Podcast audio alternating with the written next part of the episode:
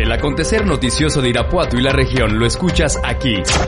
Radio Noticias, el podcast.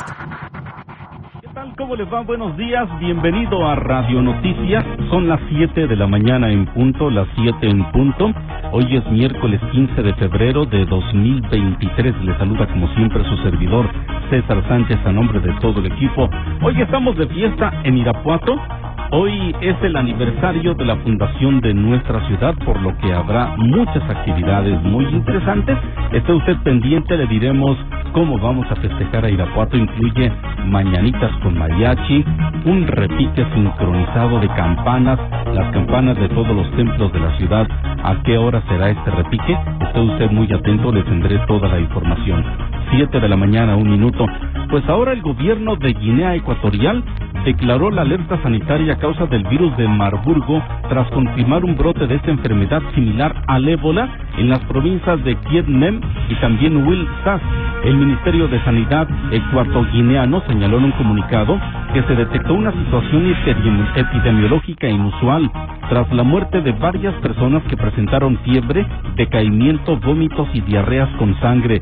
Lamentamos comunicar el fallecimiento en casos sospechosos y también eh, de gente que permanecía en aislamiento bajo observación y tratamiento en un hospital provincial. Especificaron que estos fallecidos habían sido identificados inicialmente por la investigación que realiza una oficina distrital a través del punto focal formado en vigilancia epidemiológica para la detección temprana de estos casos que identificó el brote y dio el aviso al ministerio el día 7 de febrero.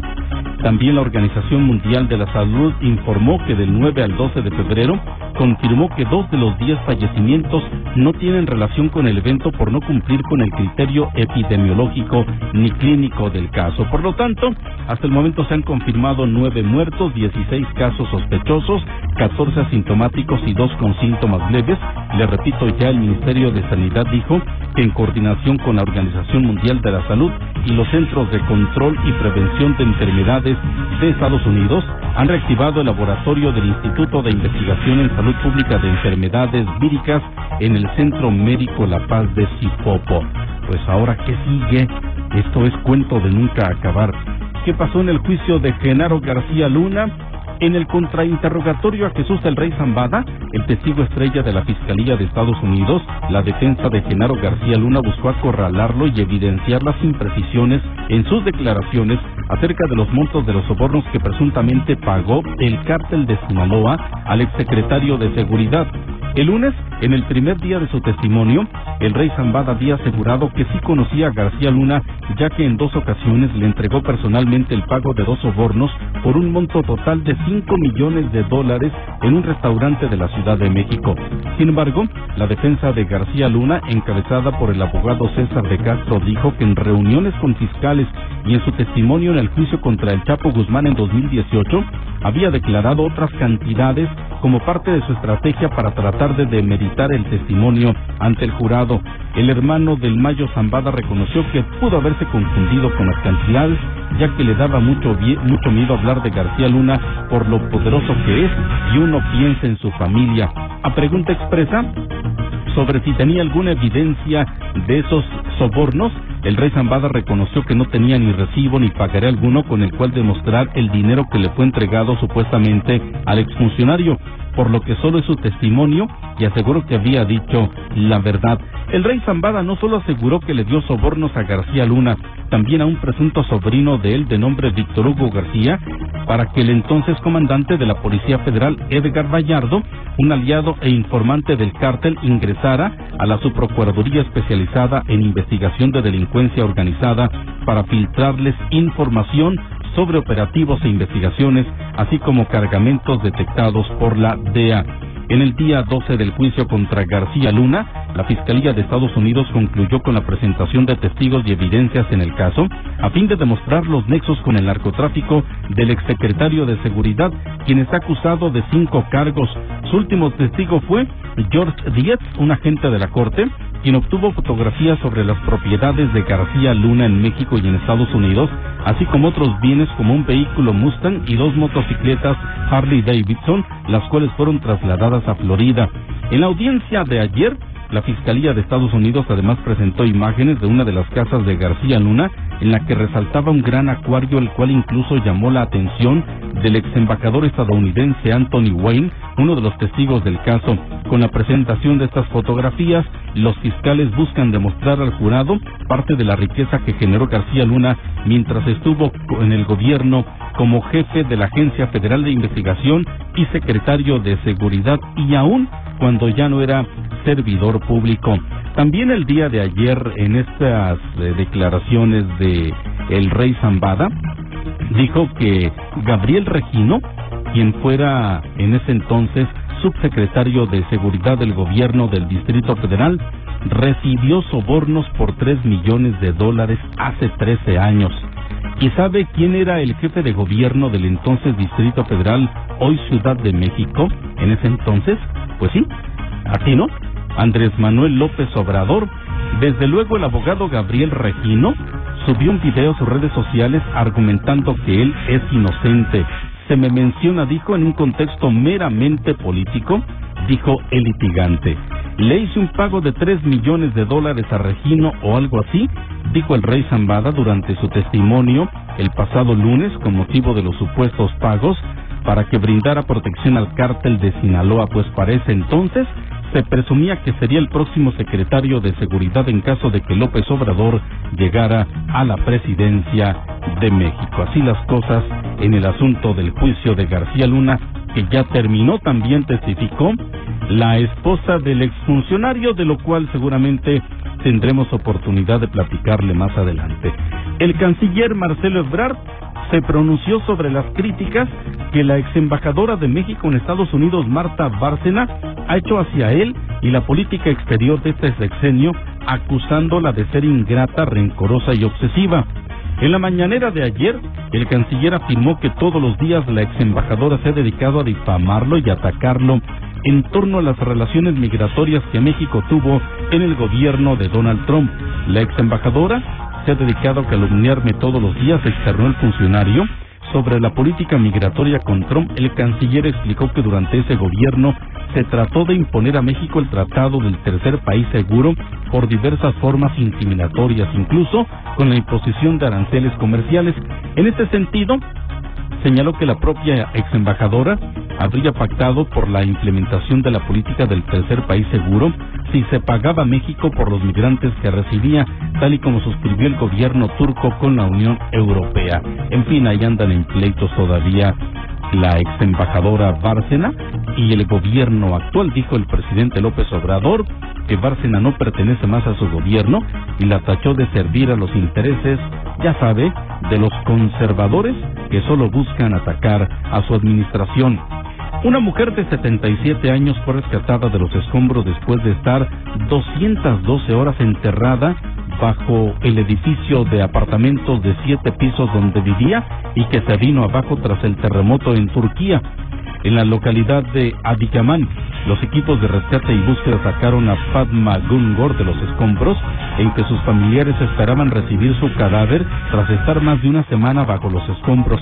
La mujer fue llevada a un hospital mientras que su familia abrazaba al personal de emergencias. Al menos otros nueve supervivientes fueron rescatados ayer de entre los escombros de Turquía, mientras el enfoque del esfuerzo de ayuda cambió a ayudar a las personas que ahora luchan porque no tienen refugio ni alimentos suficientes ante una temperatura sumamente drástica.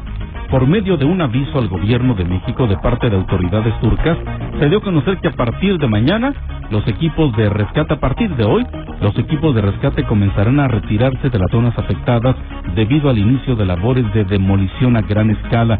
Esto lo informó también ayer el secretario de Relaciones Exteriores en la mañanera en Palacio Nacional y pues desde luego va a regresar el equipo mexicano que se encuentra trabajando en labores de rescate en aquel país. El dirigente nacional del PRI, Alejandro Moreno Cárdenas, se reunió con los coordinadores con el coordinador de los senadores de Morena, Ricardo Monreal, para hablar del plan B de la reforma y la próxima elección de consejeros del INE. Como dirigente del partido vine a tener una reunión como es de diálogo, de construcción de consensos Efectivamente estaba el senador Monreal, el senador Manuel Velasco del Verde y bueno, tocamos los temas para pensar siempre lo mejor para México, dijo Alito Moreno.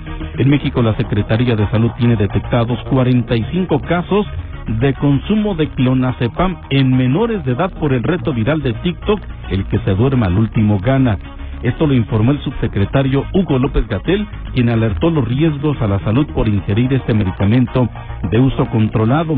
El, el subsecretario dijo que estos casos han ocurrido en 18 estados del país y la mayoría se han registrado en domicilios de los propios menores, solo 5 o 6 se encuentran registrados en escuelas. ¿Qué es el clonazepam? Es un medicamento controlado que se usa principalmente para tratar convulsiones o ataques de pánico. Ya ocurrió un caso de estos del reto viral en una escuela de Guanajuato capital, una escuela primaria. Son las 7 de la mañana con 11 minutos, 7 con 11. Está fresca la mañana, tenemos en este momento 7 grados en el termómetro y ya lista mi compañera Victoria García con la nota policíaca. Adelante Vicky, muy buenos días. César, muy buenos días. Te saludo a ti y a todo el auditorio de Radio Noticias W. Para informarles que un hombre manco pretendía subirse a su bicicleta con ayuda de una muleta, pero llegaron personas armadas y lo mataron de varios balazos en el pecho, para posteriormente huir. El cuerpo del hombre de alrededor de 40 años quedó tirado sobre su bicicleta tipo turismo negra y muleta recargada sobre una pared. El ataque ocurrió a las 11.26 de la mañana sobre el andador del paso a desnivel de la calle Zaragoza en la zona centro del municipio de Salamanca. El sistema de emergencias 911 recibió el reporte y acudieron policías de seguridad pública y paramédicos de Cruz Roja, así como personal del ejército. Los paramédicos constataron el deceso de la víctima, quien tenía impactos de bala en el pecho. Por ahora no está identificada. Varias personas desde sus casas y otras desde otro lado del paso a desnivel no perdieron la oportunidad para ver la trágica escena. Decenas de automovilistas que transitaban por el concurrido sitio también bajaban la velocidad para poder mirar e incluso tomaron algunas imágenes de la escena del crimen. El Ministerio Público intervino para hacer las investigaciones. Un grupo de civiles armados dispararon contra la fachada de una casa de la comunidad de Loma de San Antonio en Salamanca. No se reportaron personas heridas. Fueron varias llamadas que se hicieron a la policía poco antes de las 3 de la tarde, donde se informó que en la calle Independencia, en la comunidad Loma de San Antonio, hombres armados habían disparado contra una vivienda. De inmediato, tres patrullas policiales se desplazaron al lugar, encontrando que la fachada de una vivienda presentaba impactos de bala. En el suelo se encontraron al menos cinco castillos. La escena fue asegurada por los oficiales quienes notificaron de los daños al Ministerio Público para que acudiera a tomar parte de lo sucedido sin que los vecinos del sector dieran más información de la situación.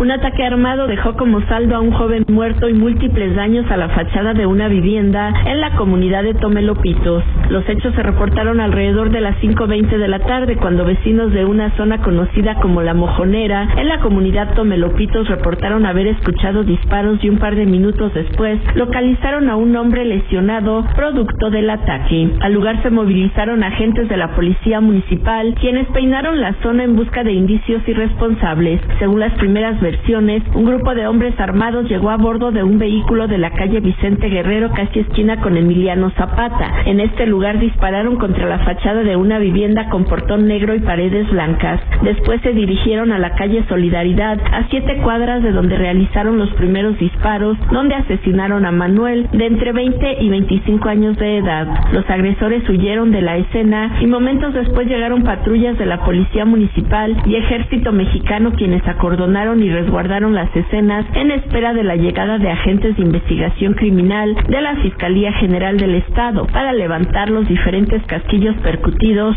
y realizar las debidas investigaciones.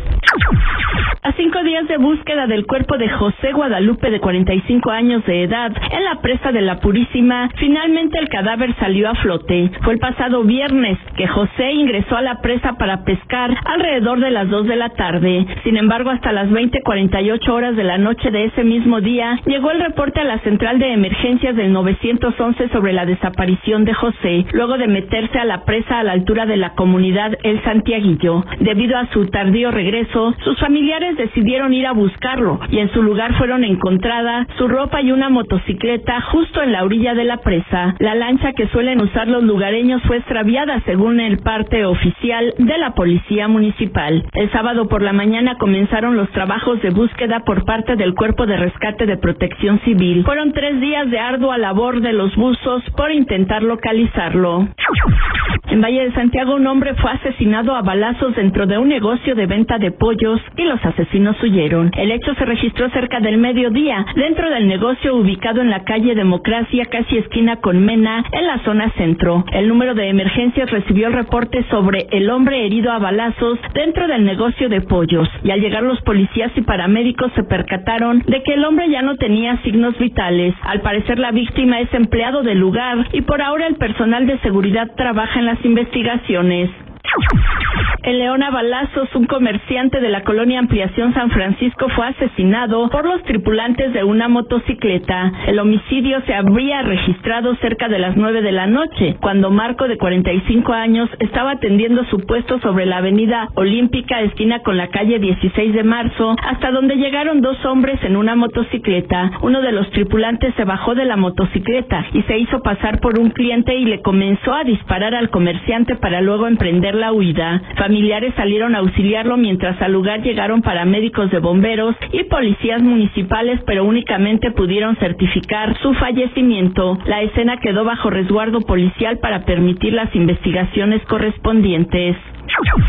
También en León tres hombres fueron arrestados en dos puntos de la ciudad por posesión de droga. En una de las detenciones los policías aseguraron poco más de cinco kilos de hierba, al parecer marihuana. La primera detención se reportó minutos después de las tres de la tarde sobre el bulevar Las Joyas, esquina con Barranca de Venaderos en la colonia industrial Colinas de León. La Secretaría de Seguridad, Prevención y Protección Ciudadana de León informó que policías realizaban un recorrido de vigilancia por los cruces mencionados cuando les marcaron el alto dos hombres sospechosos que viajaban en un vehículo Spark de color azul. Los oficiales al realizar una inspección al auto encontraron una bolsa negra con aproximadamente 5 kilos de hierba, así como 23 envoltorios de polvo granulado de la droga conocida como cristal. Por estos hechos la droga asegurada, el automóvil, así como los dos hombres identificados como Oscar de 55 años y Héctor Emanuel de 41, fueron detenidos y puestos a disposición de la Fiscalía General del Estado. La segunda detención por la posesión de droga se registró en la colonia Villa de la Noria, donde un hombre de 41 años fue detenido y puesto a disposición del Ministerio Público.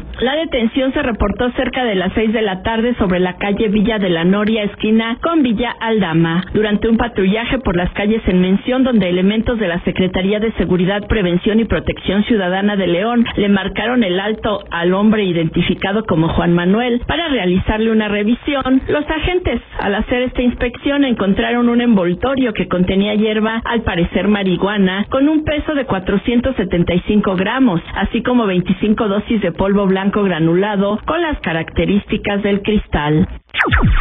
En Celaya un hombre fue asesinado a sangre fría por sicarios en una tienda miscelánea en la colonia Rinconada de San Miguel. Las líneas de emergencia 911 fueron alertadas a las 4.30 de la tarde cuando se informó sobre un presunto ataque armado en un local comercial ubicado en la calle Rincón de Molina de la colonia Rinconada de San Miguel. Al lugar se trasladaron oficiales de la policía municipal quienes confirmaron que dentro de la tienda estaba un hombre con visibles heridas de bala en el cuerpo, por lo que se solicitó el apoyo de paramédicos. Al sitio arribaron paramédicos de protección civil, quienes revisaron a la víctima pero desafortunadamente ya había muerto. En el lugar también atendieron varias personas por crisis nerviosa. Afuera del negocio se contabilizaron al menos seis casquillos percutidos, por lo que agentes tomaron cintas de seguridad y marcaron un acordonamiento. De estos hechos tomó conocimiento la Fiscalía General del Estado, quienes enviaron a agentes de investigación criminal y un perito para dar inicio con las investigaciones. En el lugar estaba una mujer de edad avanzada, misma que estaba llorando a unos metros de la víctima. Vecinos aseguraron que se trataba de la madre del hombre que fue asesinado.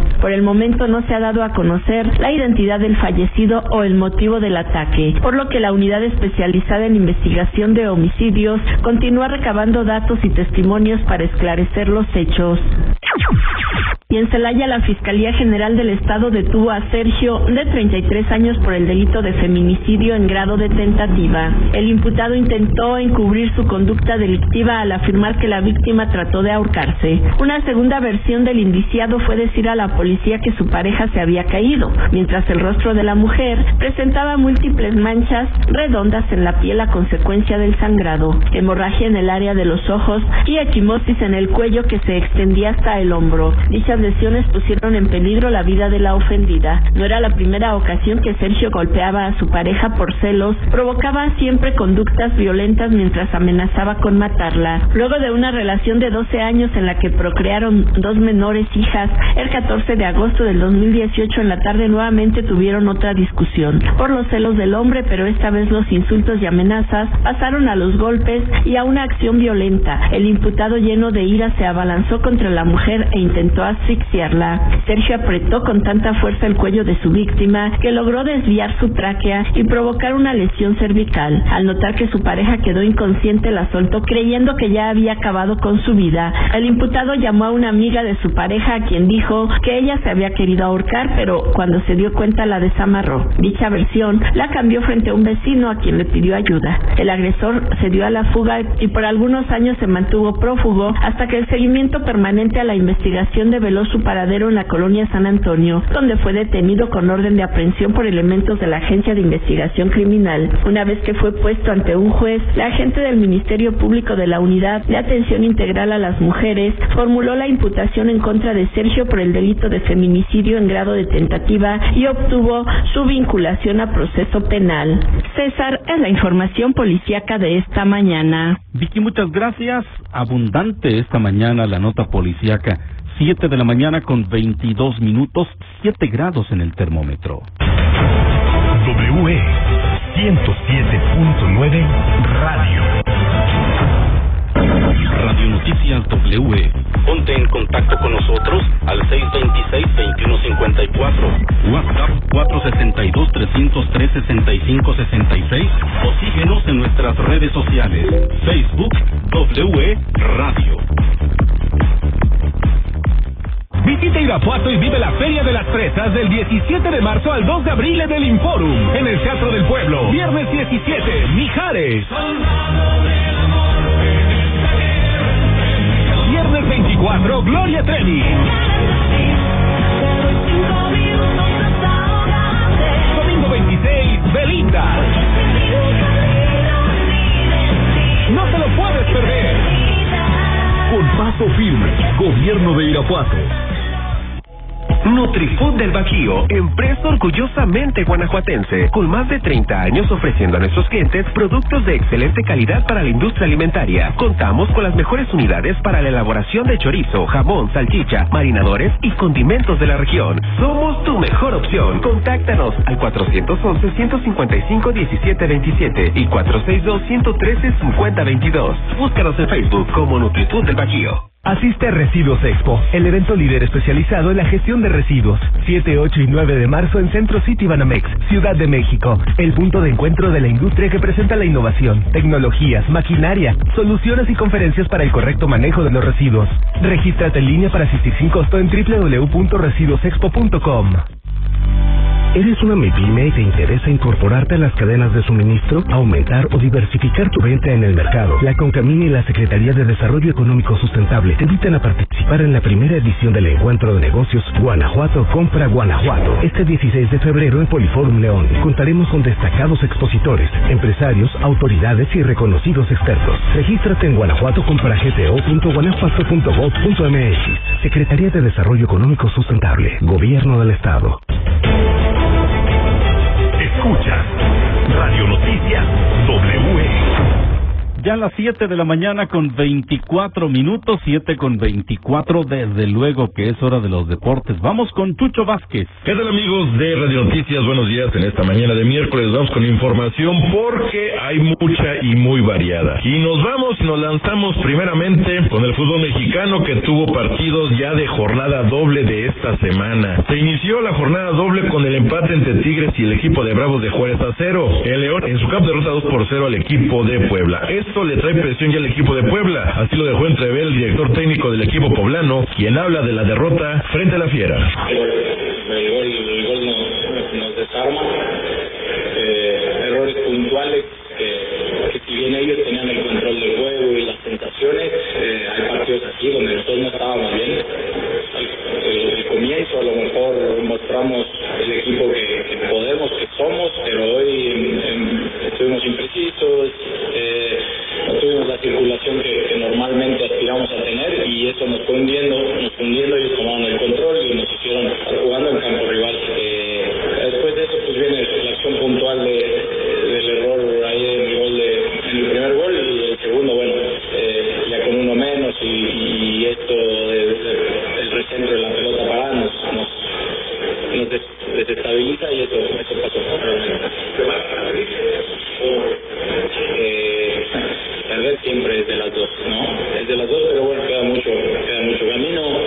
Eh, tenemos un, un partido el viernes ya para, para quitarnos esta sensación. Palabras ahí del técnico del equipo de Puebla. Otros resultados, el equipo de San Luis pierde frente a las Águilas del América 3 por 1, buena actuación del equipo del América. Otra vez Henry Martí vuelve a ser factor, gana el América de visitante 3 por 1. Para el día de hoy, Guadalajara a las 7 de la noche recibe a Tijuana en su estadio. A la misma hora, Monterrey recibe a Querétaro y a las 9, Necaxa enfrenta a los Pumas. Es la jornada de este miércoles. Para le invitamos a que lo siga a través de nuestra frecuencia del 107.9 de FM. Tendremos a partir de las 7 de la noche el partido entre Monterrey y Querétaro. En la liga, ah, por cierto, ya que hablamos del empate de Tigres, el Chima Ruiz, que allá había debutado como técnico, no pudo obtener segunda victoria de local. Eso es lo que dice del empate que se dio ayer frente al equipo de Juárez. Hubiéramos querido ganar, ¿no? Pero el equipo intentó, el equipo buscó, encontramos un equipo bien ordenado que trató de unificar nuestras nuestras fortalezas. Nosotros intentamos hacer algunas variantes eh, y, bueno, los jugadores que entraron también entraron con esa con esas ganas de querer aportar y querer buscar el gol. Eh, al final siempre he dicho que en un partido se van a correr riesgos, ¿no? Estábamos en casa y quisimos ir por el partido y bueno, por momentos dejamos espacios que el rival también cuenta, entonces trataremos de trabajar sobre eso. Es una semana eh, con muchos partidos, pero el equipo yo creo que está bien. En la Liga de Expansión se inició la jornada 7 con el empate entre Correcaminos y Morelia un gol. Media de local derrota a Cimarrones 1 por 0, mientras que Dorados pierde frente a Tlaxcala 2 por 1. Para el día de hoy a las 5 de la tarde Durango recibe a Lebrijes, el Atlético La Paz recibe al Cancún y el equipo del Atlante a las 9 de la noche recibe al equipo de los Toros de el Atlético Celaya. Es ahí la Liga de Expansión que sigue sus actividades. Y ayer aquí en Irapuato se llevó a cabo la inauguración y la presentación del Guanajuato Open 2023 en el Club de Golf Santa Margarita, la justa tenística más importante del estado y en donde por supuesto los micrófonos de W Radio y nuestras cámaras a través de toda la plataforma digital estuvieron presentes. Tuvimos oportunidad de platicar con Valeria Alfaro, la directora del DIF que fue con la representación del municipio ante la ausencia de la presidenta municipal y habló acerca de lo que significa esta justa tenística. Habló para los micrófonos y esto fue lo que nos dijo eh, en el evento realizado el día de ayer. Aquí sus palabras. Valeria, buenas noches, estamos para W Radio.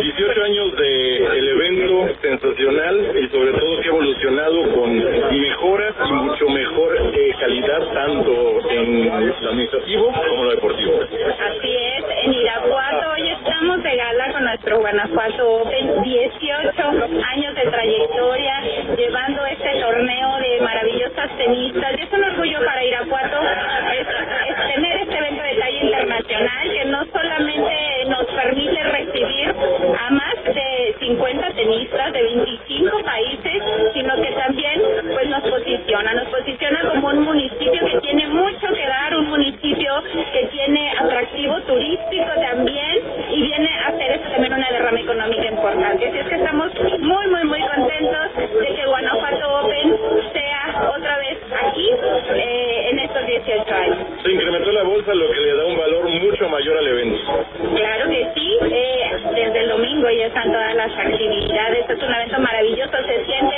el ambiente y pues estamos muy contentos. Parte lo que nos dijo Valeria Alfaro en representación de la presidenta municipal que se encuentra fuera de nuestra ciudad y que obviamente eh, pues habló acerca de lo que fue esta inauguración. También platicamos con el presidente del Club de Golf Santa Margarita, Jorge Alfaro Camatío, quien acerca de lo que representa este décimo octavo aniversario del evento tenístico más importante. Esto fue lo que nos dijo. Gracias, señor licenciado. Estamos felices, estamos felices porque la consigna fue mejorar cualquier edición, ediciones pasadas. Y creemos y le echamos muchas ganas y le agradezco a todo el equipo que nos acompaña, que es muy grande, el entusiasmo y las ganas que se han puesto porque eh, vamos bien. Vamos bien en el sentido de que tenemos 26 países representados, a la cual vinieron 39 jovencitas y ahorita van a competir más de 50. Entonces, el nivel competitivo es buenísimo, licenciado. Es buenísimo el nivel y la satisfacción que nos queda muy grande es que Guanajuato Open ha sido una sede previa para aquellas jugadoras que en un muy corto plazo las hemos visto en los grandes slams. Nos ha tocado la suerte de tener jugadoras de primer mundo, de primer nivel y que las hemos visto, las acabamos de ver en Australia, las vimos en el US Open, las hemos visto en Wimbledon, en todos los grandes eventos y realmente vinieron a Irapuato. Y no es Irapuato, es nuestro Guanajuato Open en su edición décima octava. 18 años se dicen fácil, pero es una gran historia que tiene una de cosas atrás enormes, como todo gran reto, pero lo vamos a superar. Palabras ahí del presidente del Club de Golf Santa Margarita. Ya tendremos más cobertura del Guanajuato Open y lo iremos comentando al transcurso de la semana. Por lo pronto ya nos vamos en esta mañana de miércoles. Ha quedado usted informado. Muchas gracias. Muy buenos días. Pásela bien. Hasta la próxima. Un gran evento, el eh, Guanajuato Open, eh, uno de los mejores eventos tenísticos a nivel nacional y carta fuerte en la promoción turística de Irapuato. Siete de la mañana con 31 minutos. La temperatura permanece en 7 grados. WE 107.9 Radio. Radio Noticias W. Ponte en contacto con nosotros al 626-2154. WhatsApp 462-303-6566 o síguenos en nuestras redes sociales. Facebook W Radio. WE 107.9 Radio. Mi nombre es Verónica García Martínez, soy mamá de Cristina García. Cuando el doctor me dijo que era cáncer, yo no tenía palabras para poder decirle a la niña porque es un proceso muy difícil. La atención que nos dieron en el hospital fue excelente. Nunca nos faltó un medicamento, transfusión de sangre y todo lo que mi hija ha necesitado sin cobrarme un solo peso. Mi nombre es Cristina Guadalupe Vega García y vencí al cáncer. La grandeza eres tú, Guanajuato, Grandeza de México, Secretaría de Salud. Muchos dicen que las redes sociales son lo peor, pero gracias a ellas mi hijo salió de la ansiedad. Tuvo un accidente en motocicleta, no quería salir, tenía mucho miedo. ¿Qué onda? Yo soy Locofer. Lo más difícil que he superado creo que es la ansiedad, pero eso pues, lo superé creando contenido. Mi mamá me dijo sobre la convocatoria de Hazlo Viral que organizó el gobierno de Guanajuato y nunca me imaginé que fuera a ganar. La grandeza eres tú, Guanajuato, Grandeza de México, Juventudes GTO. Solo paso a recordarte que la pareja que se está a punto de casar ya anda viendo dónde va a ser la fiesta. Y el novio le dice a la novia, oye, ya encontré un lugar donde pueden caber todos tus parientes que quieres invitar. Y ella le dice, ¿todos, todos? ¿Hasta los del Estado de México? Y él le dice, va, pues a poco no. Y ella le dice, "Nah, ¿a poco sí?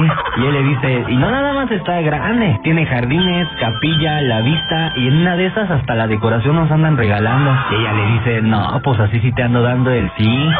Y ya, se van juntos y se van a hacer la lista de los invitados.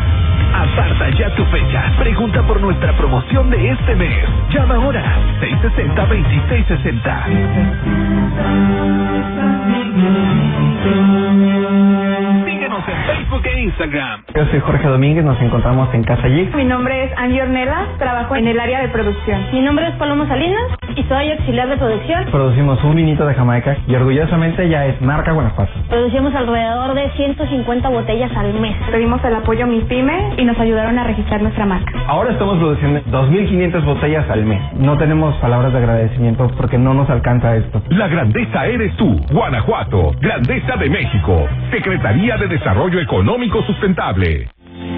¿Sabías que el campo de Guanajuato ocupa el primer lugar a nivel nacional en valor de producción de lechuga, zanahoria, coliflor, brócoli y cebada? Además, el 90% de lo que se exporta en frío sale de nuestro estado, por lo que es conocido como el refrigerador de México. Con orgullo podemos decir que gracias a nuestros agricultores, nuestro campo es moderno, tecnificado y muy productivo. Nuestra grandeza está en el campo.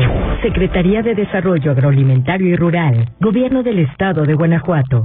La innovación mejora nuestras vidas y tiene el poder de romper barreras. Por eso, el INE innova para dar certeza y legalidad a las elecciones. Mi INE se ha consolidado como el documento de identidad más importante de las y los mexicanos. Ha desarrollado herramientas propias de conteo rápido, urna electrónica, breve, capacitación virtual y de inclusión. Gracias a la innovación, a la ciudadanía y a nuestro INE, México es referente mundial en la construcción y la lucha por la democracia. Mi INE es valioso porque mi INE nos une.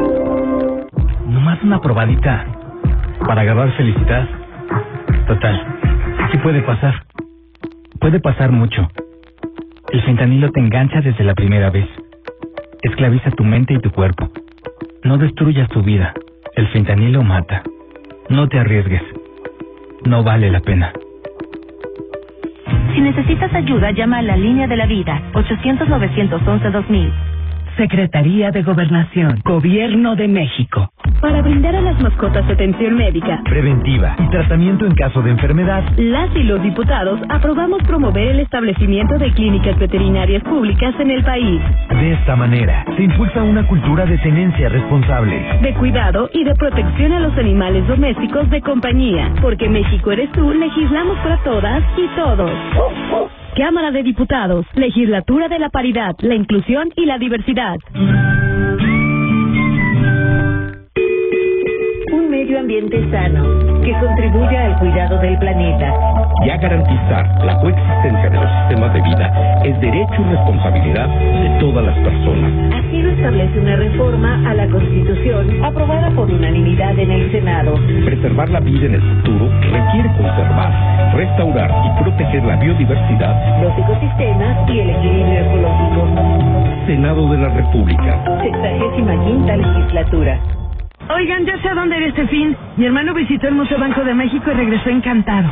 Sí, he visto algunas fotos. El edificio está increíble. ¿Museo? ¿Están seguros? Es que no es cualquier museo. El Banco Central literalmente abrió sus puertas. Conoceríamos algo de sus funciones, su historia y hasta entraríamos a su bóveda. ¿Te dejan entrar a la bóveda? Ya me empieza a gustar la idea. Va, reservaré boleto. Museo Banco de México. Entrada gratuita. Planea tu visita en museobancodemexico.mx. Escuchas Radio Noticias W. En este momento las 7 de la mañana con 37 minutos, es decir, faltan 23 minutos para las 8. ¿Cómo se encuentra la calidad del aire? Cuando hace frío, de inmediato los contaminantes bajan, pero esta mañana solamente hay mala calidad del aire en Celaya, en Salamanca, León e Irapuato tenemos una calidad del aire aceptable, mientras que en Silao, San Miguel de Allende, Guanajuato Capital, San Luis de la Paz, Abasolo y Purísima del Rincón tienen una buena calidad del aire. Esto de acuerdo a la información que en tiempo real entrega la Secretaría de Medio Ambiente y Ordenamiento Territorial. Pues el día de hoy le comentaba, Irapuato está de fiesta, es el aniversario de la fundación de nuestra ciudad, es una fecha que festejamos de forma tradicional porque ya está comprobado que no es la fecha original. La fecha original todavía se encuentra en discusión o investigación. Habrá muchos investigadores que digan, no, ya me doy por vencido porque aquí las cosas son muy confusas, pero tradicionalmente festejamos el día de hoy esta, eh, esta fundación de Irapuato. Hoy a las 4.30 de la tarde habrá una ceremonia de entrega de ofrenda ante la estatua de eh, don Vasco de Quiroga en la explanada del Hospitalito. A las 5 de la tarde será la colocación del bando solemne en el pórtico de presidencia municipal. Luego a las cinco y media de la tarde habrá una misa para Irapuato en la catedral, ahí en la Plaza Miguel Hidalgo. A las 7 de la noche, las mañanitas para Irapuato con mariachi también en la catedral, en la Plaza Miguel Hidalgo. Y a las 8 de la noche será el repique sincronizado de campanas en las iglesias del centro histórico. Hay muchos eventos programados para festejar a Irapuato dentro de esto que se ha llamado Festival de la Ciudad 2023, en donde el talento irapuatense llama la atención de todos por la calidad que tienen nuestros actores, por la calidad que tienen también nuestros deportistas. Recuerde que el sábado se presenta Margarita, la diosa de la cumbia, en el andador Sor Juana Inés de la Cruz a un costado de la presidencia municipal. La alcaldesa Lorena Alfaro hizo una invitación a través de sus redes sociales para que todos asistamos a este gran evento. Amigas y amigos, quiero invitarlos el próximo 18 de febrero a las 8 de la noche a ver el concierto de Margarita, la diosa de la cumbia. Estará en el andador Sor Juana Inés en el bello centro histórico del municipio de Irapuato. No dejen de asistir. Vamos a tener una semana de fiesta con motivo del Festival de nuestra ciudad 2023. Saludos.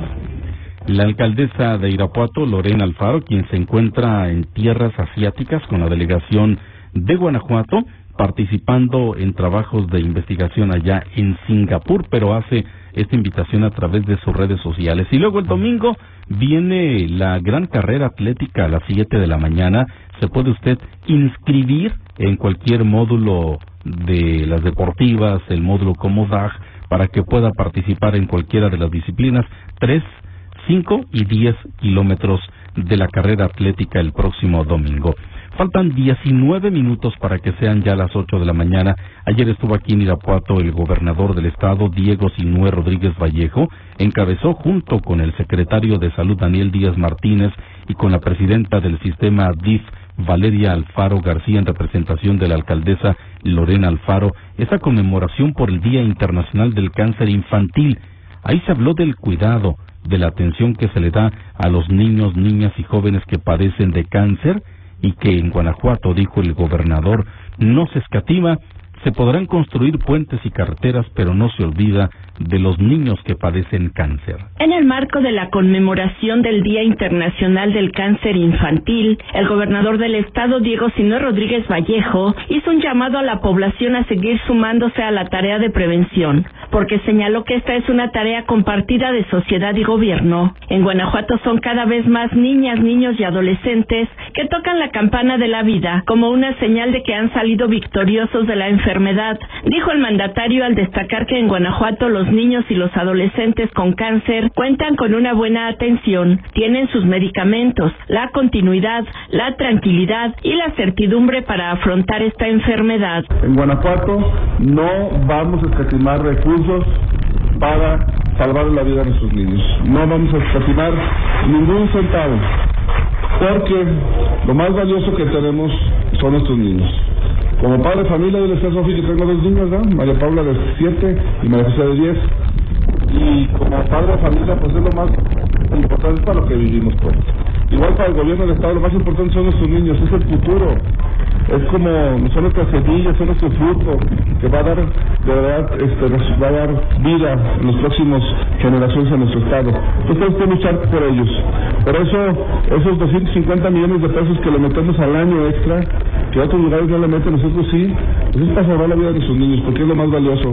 Y no podemos nosotros construir puentes y hacer carreteras y no voltear a ver a nuestros niños con cáncer. El gobernador resaltó que en Guanajuato hay dos unidades médicas acreditadas para la atención de menores de 18 años con cáncer, el Hospital General de León y el Hospital General de Celaya, que cuentan con personal profesional médico altamente calificado y medicamentos suficientes para garantizar la atención integral y multidisciplinaria. En su intervención, el secretario de Salud, Daniel Alberto Díaz Martínez, señaló que en Guanajuato se trabaja para garantizar la salud de las niñas, niños y adolescentes, para lo cual se cuenta con los mejores médicos y la infraestructura necesaria para dar un servicio de calidad y calidez a los pacientes aseguró que en Guanajuato se ha logrado reducir significativamente la mortalidad en los últimos años, de tal manera que la sobrevida de los pacientes en los dos hospitales de atención acreditada es del 75%, a cinco años de haber sido diagnosticados por arriba de la media nacional que es de 56.5%.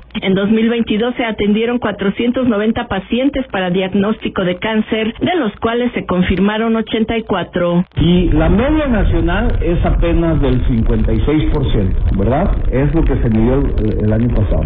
Guanajuato en ese sentido hace una gran diferencia y hace que incluso muchos niños muchas personas que tienen incluso otros padecimientos, otras enfermedades, quieran venirse a atender aquí a Guanajuato. ¿Cuántos niños creen que le hacemos la prueba cada año en el estado de Guanajuato para diagnosticar de la manera más oportuna que se pueda si un niño puede tener cáncer o no? ¿Cuántos niños creen que hacemos? Más de 122 mil pequeñitos son tamizados cada año en el estado de Guanajuato. De esos 122 mil, para que se den una idea, el año pasado eh, tuvimos con sospecha de cáncer en la infancia, Arturo, ¿cómo estás? Qué gusto verte, 150 niños más o menos. La verdad es que los papás de esos niños no podían dormir, ¿no? Y de esos niños, lamentablemente 84 resultaron positivos para cáncer. Valeria Alfaro García, presidenta del sistema DIF Irapuato, agradeció al gobernador Diego Sinue Rodríguez Vallejo por invertir para mejorar la infraestructura de salud en Pues ello permitirá incrementar las atenciones para quien lo requiera en su momento. Sé que para muchas y muchos de los presentes hoy es uno de los días más importantes de su vida, porque marca el final de la difícil batalla contra el cáncer. Les felicito, niñas y niños, por la gran valentía con la que han defendido su vida. Estoy segura de que el aprendizaje que resulta de un momento tan complicado brinda nuevos ojos y una nueva perspectiva para enfrentar los retos que seguirán. Para los padres, para las madres, hermanos, abuelos, para las familias enteras, extiendo mi reconocimiento por su paciencia y entrega.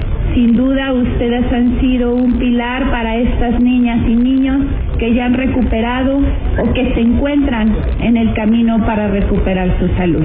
A usted, señor gobernador Diego Sinué Rodríguez Vallejo, le reconozco y aplaudo la fuerza con la que ha buscado los espacios en la que se cuide la salud de las niñas y de los niños ante enfermedades tan dolorosas como lo es el cáncer infantil. Los municipios con más casos son León, Celaya, Irapuato, Salamanca y San Miguel de Allende. Informó Victoria García.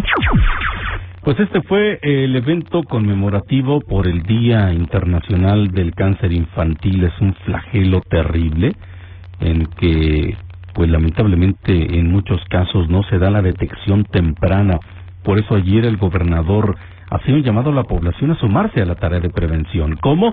Pues estando más que pendientes de sus hijos. Actualmente, pues ya la convivencia con los niños no es tan importante.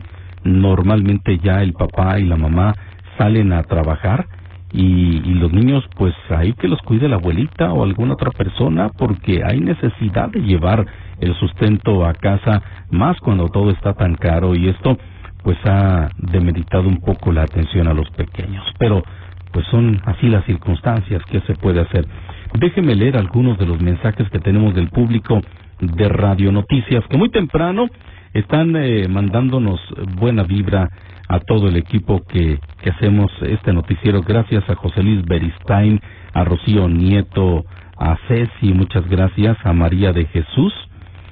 ¿Qué más me dicen? Esto es un noticiero pura vacilada y una pérdida de tiempo. Enésimo invento y ataque AMLO. Enésima vez que le hacen lo que Laira Juárez, más de cuatro años atacándolo diariamente y cada día está más fuerte. Pues yo no lo digo, señor que, que nos escribe o señora que, que nos escribe, esto se dijo en una corte de Nueva York, esto no lo digo yo, por favor, ni son ataques, no todos son ataques, por favor.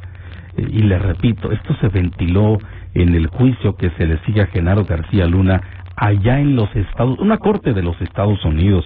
No son invenciones, no son ataques, por favor. Dejemos el fanatismo. Carmen también, excelente y bendecido miércoles para ti. Hola César, tía, la cronología nos sale tres años atrás, AMLO no era regente, no, no era regente.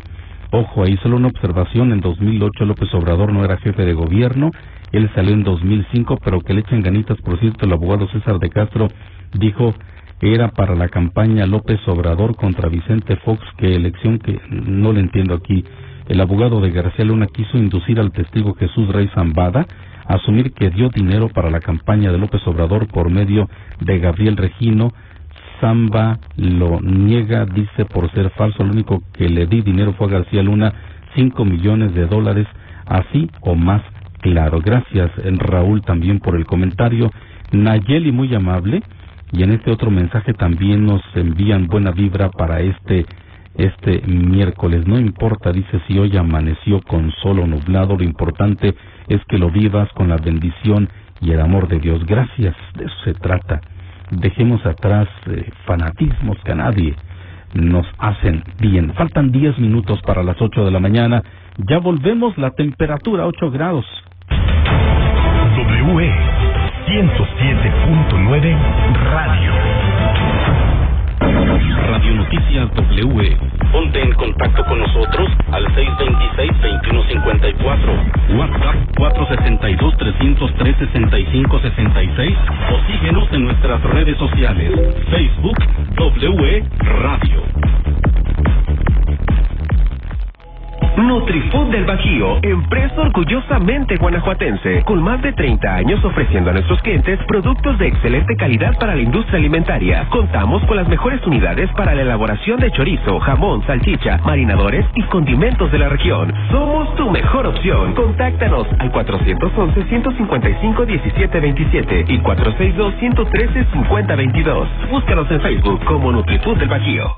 Clínica de Varices y Úlceras en Irapuato. Tu problema de salud son las varices. Te ofrecemos el mejor tratamiento. Olvídate de las molestas varices y úlceras varicosas. Búscanos en Facebook como Clínica de Varices y Úlceras en Irapuato. Celular y WhatsApp 462-106-8795 o visítanos en Rancho El Guayabo, en Irapuato, Guanajuato. Clínica de Varices y Úlceras en Irapuato.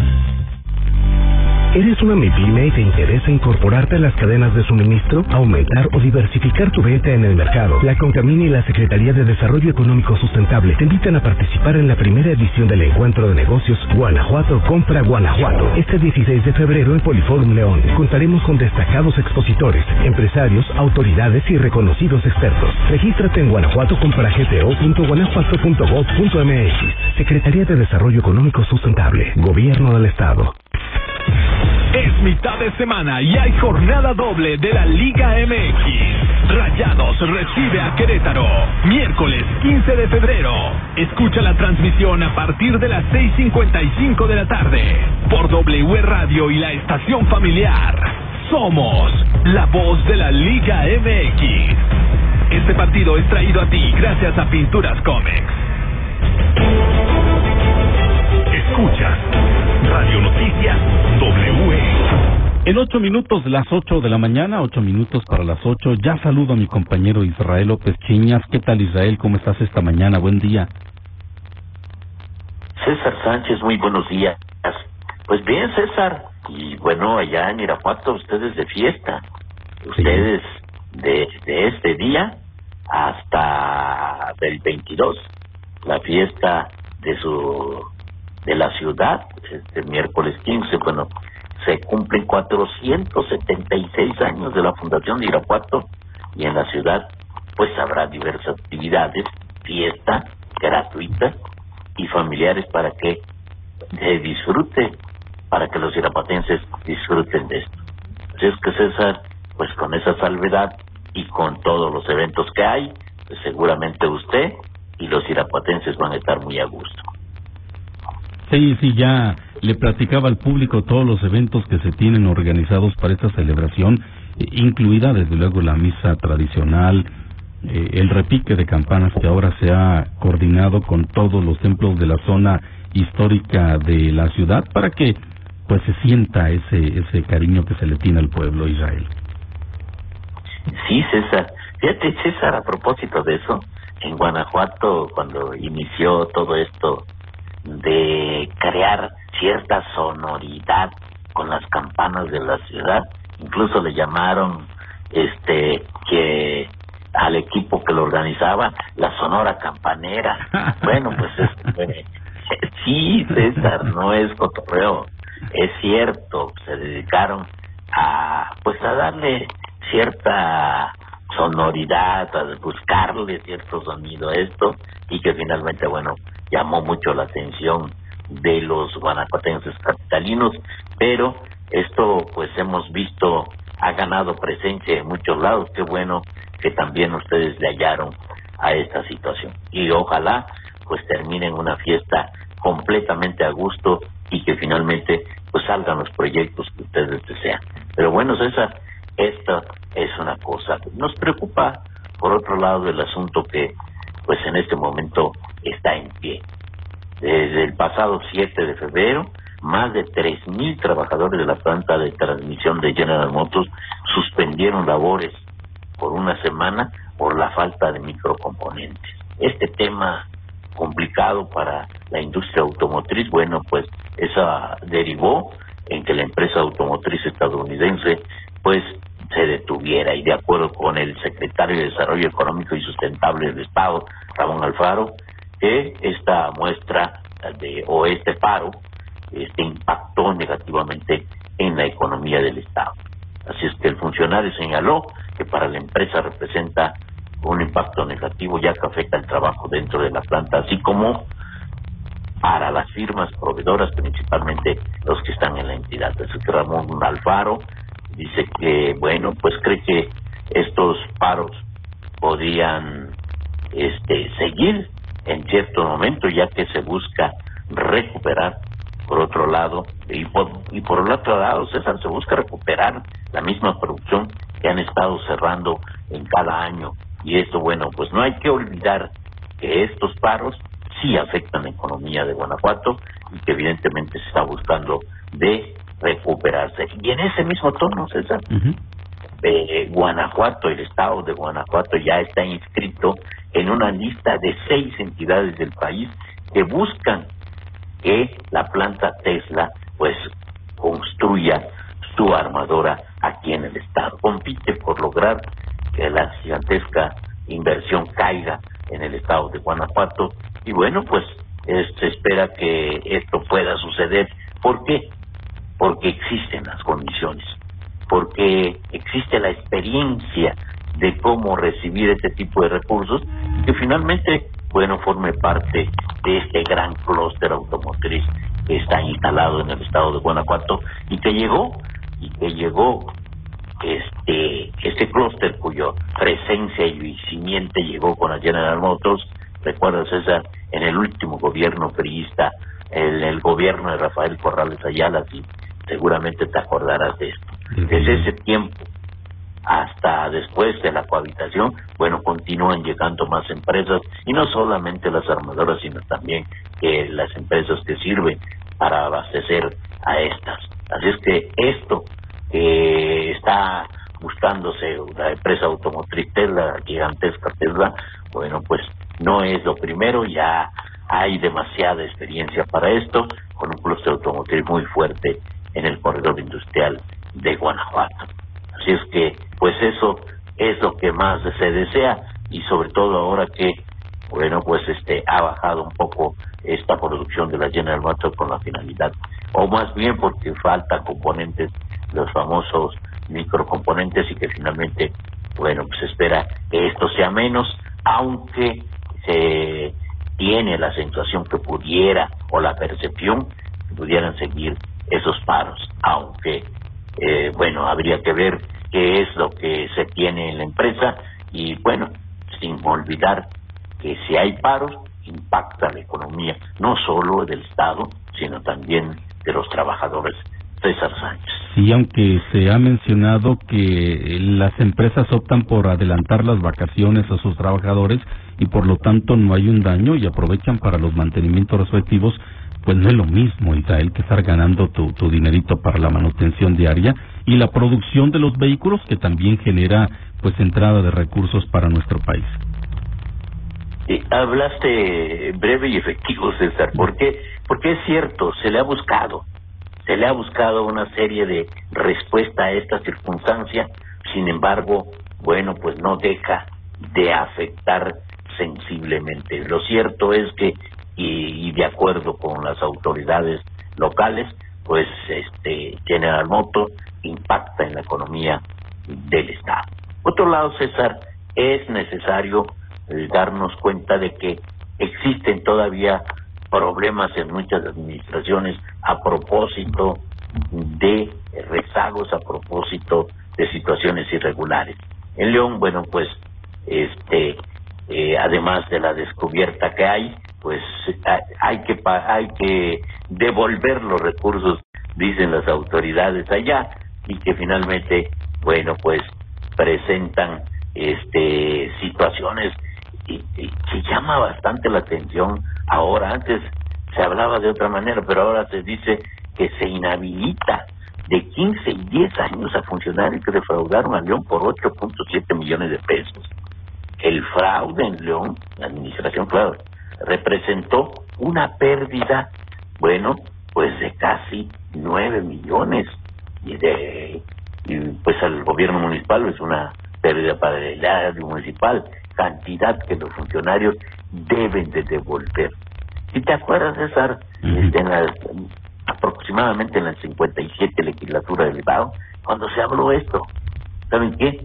Si se la trató de, bueno, si se la llevó y puede, si metió las manos a la caja y se le puede hacer que lo devuelva, es mejor.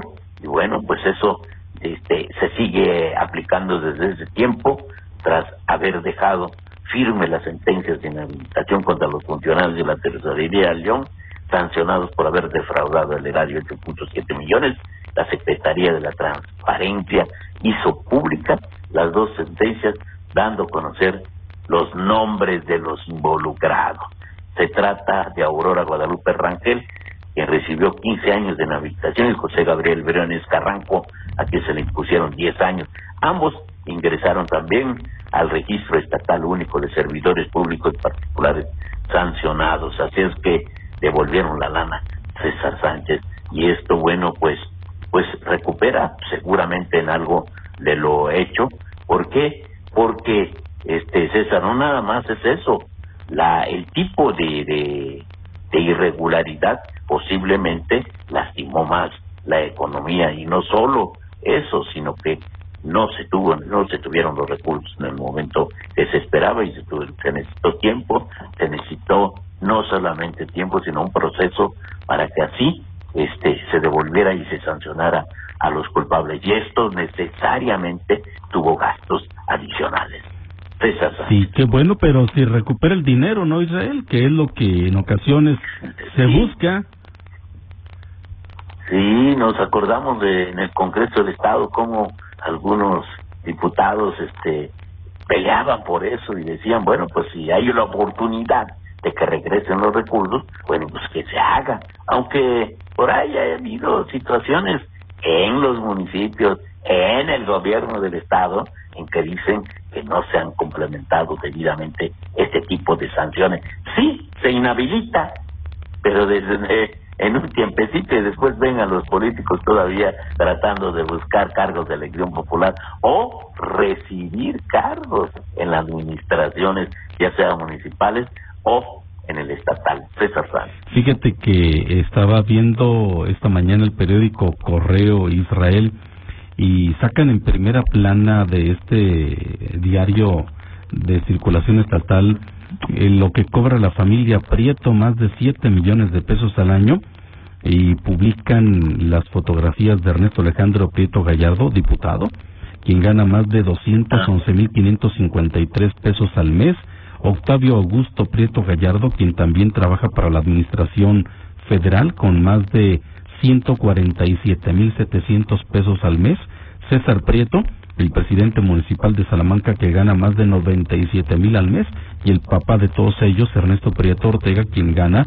trabajando para el gobierno federal, 142 mil 777 pesos con 5 centavos y el subtítulo de la nota es gozan de jugosos sueldos mientras pregonan la austeridad republicana. Vaya nota, ¿no crees?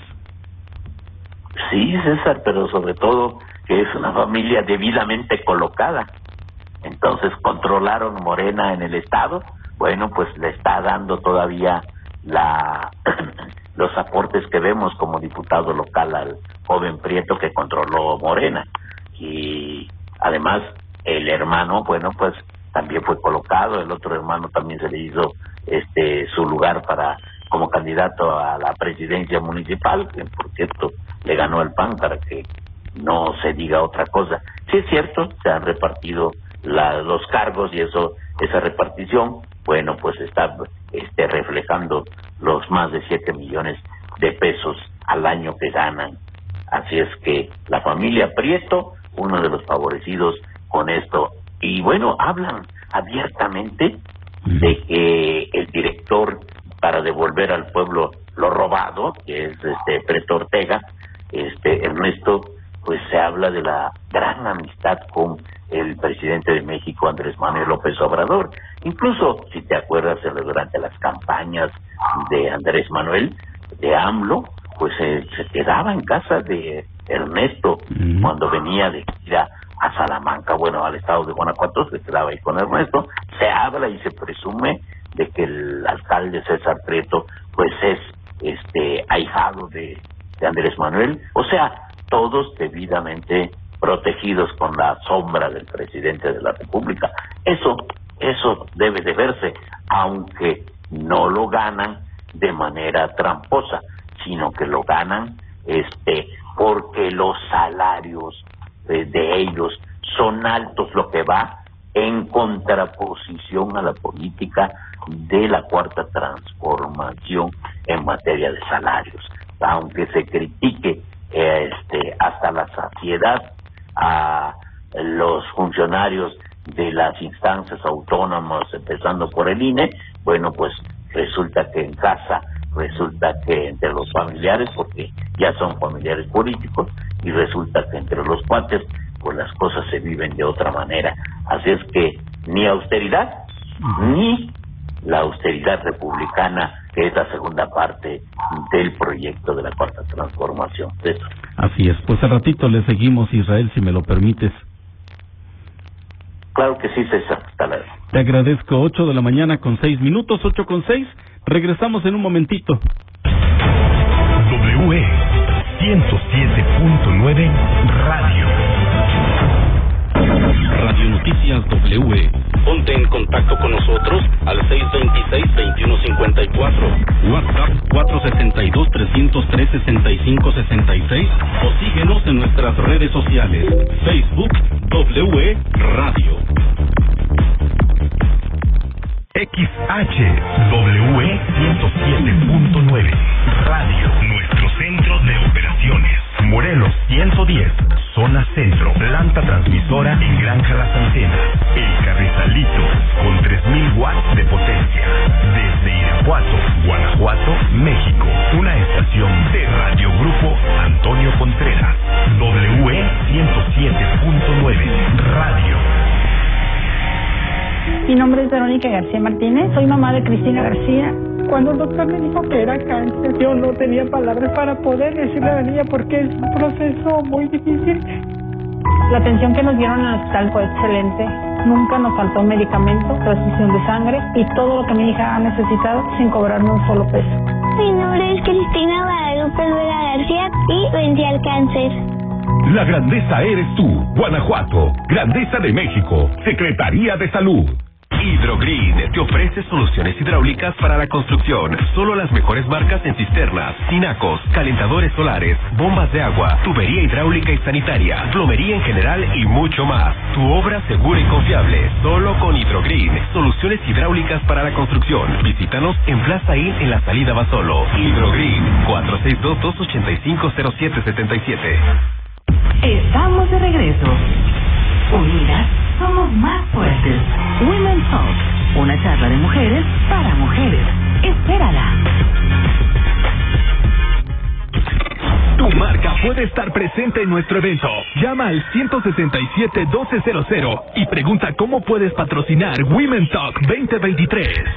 Yo soy Jorge Domínguez, nos encontramos en Casa Yig. Mi nombre es Angie Ornelas, trabajo en el área de producción. Mi nombre es Paloma Salinas y soy auxiliar de producción. Producimos un vinito de Jamaica y orgullosamente ya es marca Guanajuato. Producimos alrededor de 150 botellas al mes. Pedimos el apoyo a mi pyme y nos ayudaron a registrar nuestra marca. Ahora estamos produciendo 2.500 botellas al mes. No tenemos palabras de agradecimiento porque no nos alcanza esto. La grandeza eres tú, Guanajuato. Grandeza de México. Secretaría de Desarrollo Económico Sustentable. Sempre. ¿Sabías que el campo de Guanajuato ocupa el primer lugar a nivel nacional en valor de producción de lechuga, zanahoria, coliflor, brócoli y cebada? Además, el 90% de lo que se exporta en frío sale de nuestro estado, por lo que es conocido como el refrigerador de México. Con orgullo podemos decir que gracias a nuestros agricultores, nuestro campo es moderno, tecnificado y muy productivo. Nuestra grandeza está en el campo. Secretaría de Desarrollo Agroalimentario y Rural, Gobierno del Estado de Guanajuato. Toda la información de nuestros programas, cartelera cultural y todo lo que necesitas saber en tu día a día está en wradio.com.mx. Escucha la radio en vivo desde tu computadora o dispositivo móvil. wradio.com.mx. La radio con estilo. Escucha Radio Noticias W. Las 8 de la mañana con 10 minutos, pues ayer que estuvieron aquí las autoridades estatales, junto con las municipales, hicieron una visita de supervisión a la obra de la torre de consultorios del Hospital General, que dijeron registra un avance cercano al 55%. Ahí se anunció que esta torre que se construye frente al hospital en terrenos del Parque Ireco estará lista para agosto y ya equipada deberá comenzar a funcionar este mismo año. Los trabajos para la construcción de la torre de consultorios de especialidades médicas del Hospital General de Irapuato registran un avance cercano al 55% y ya se encuentra en marcha la licitación del equipamiento, aseguró el secretario de Salud, Daniel Alberto Díaz Martínez. Luego de un recorrido por la obra, el funcionario estatal señaló que los trabajos avanzan en tiempo y forma, por lo que la obra deberá quedar concluida el próximo mes de agosto para entrar en funciones en este mismo año.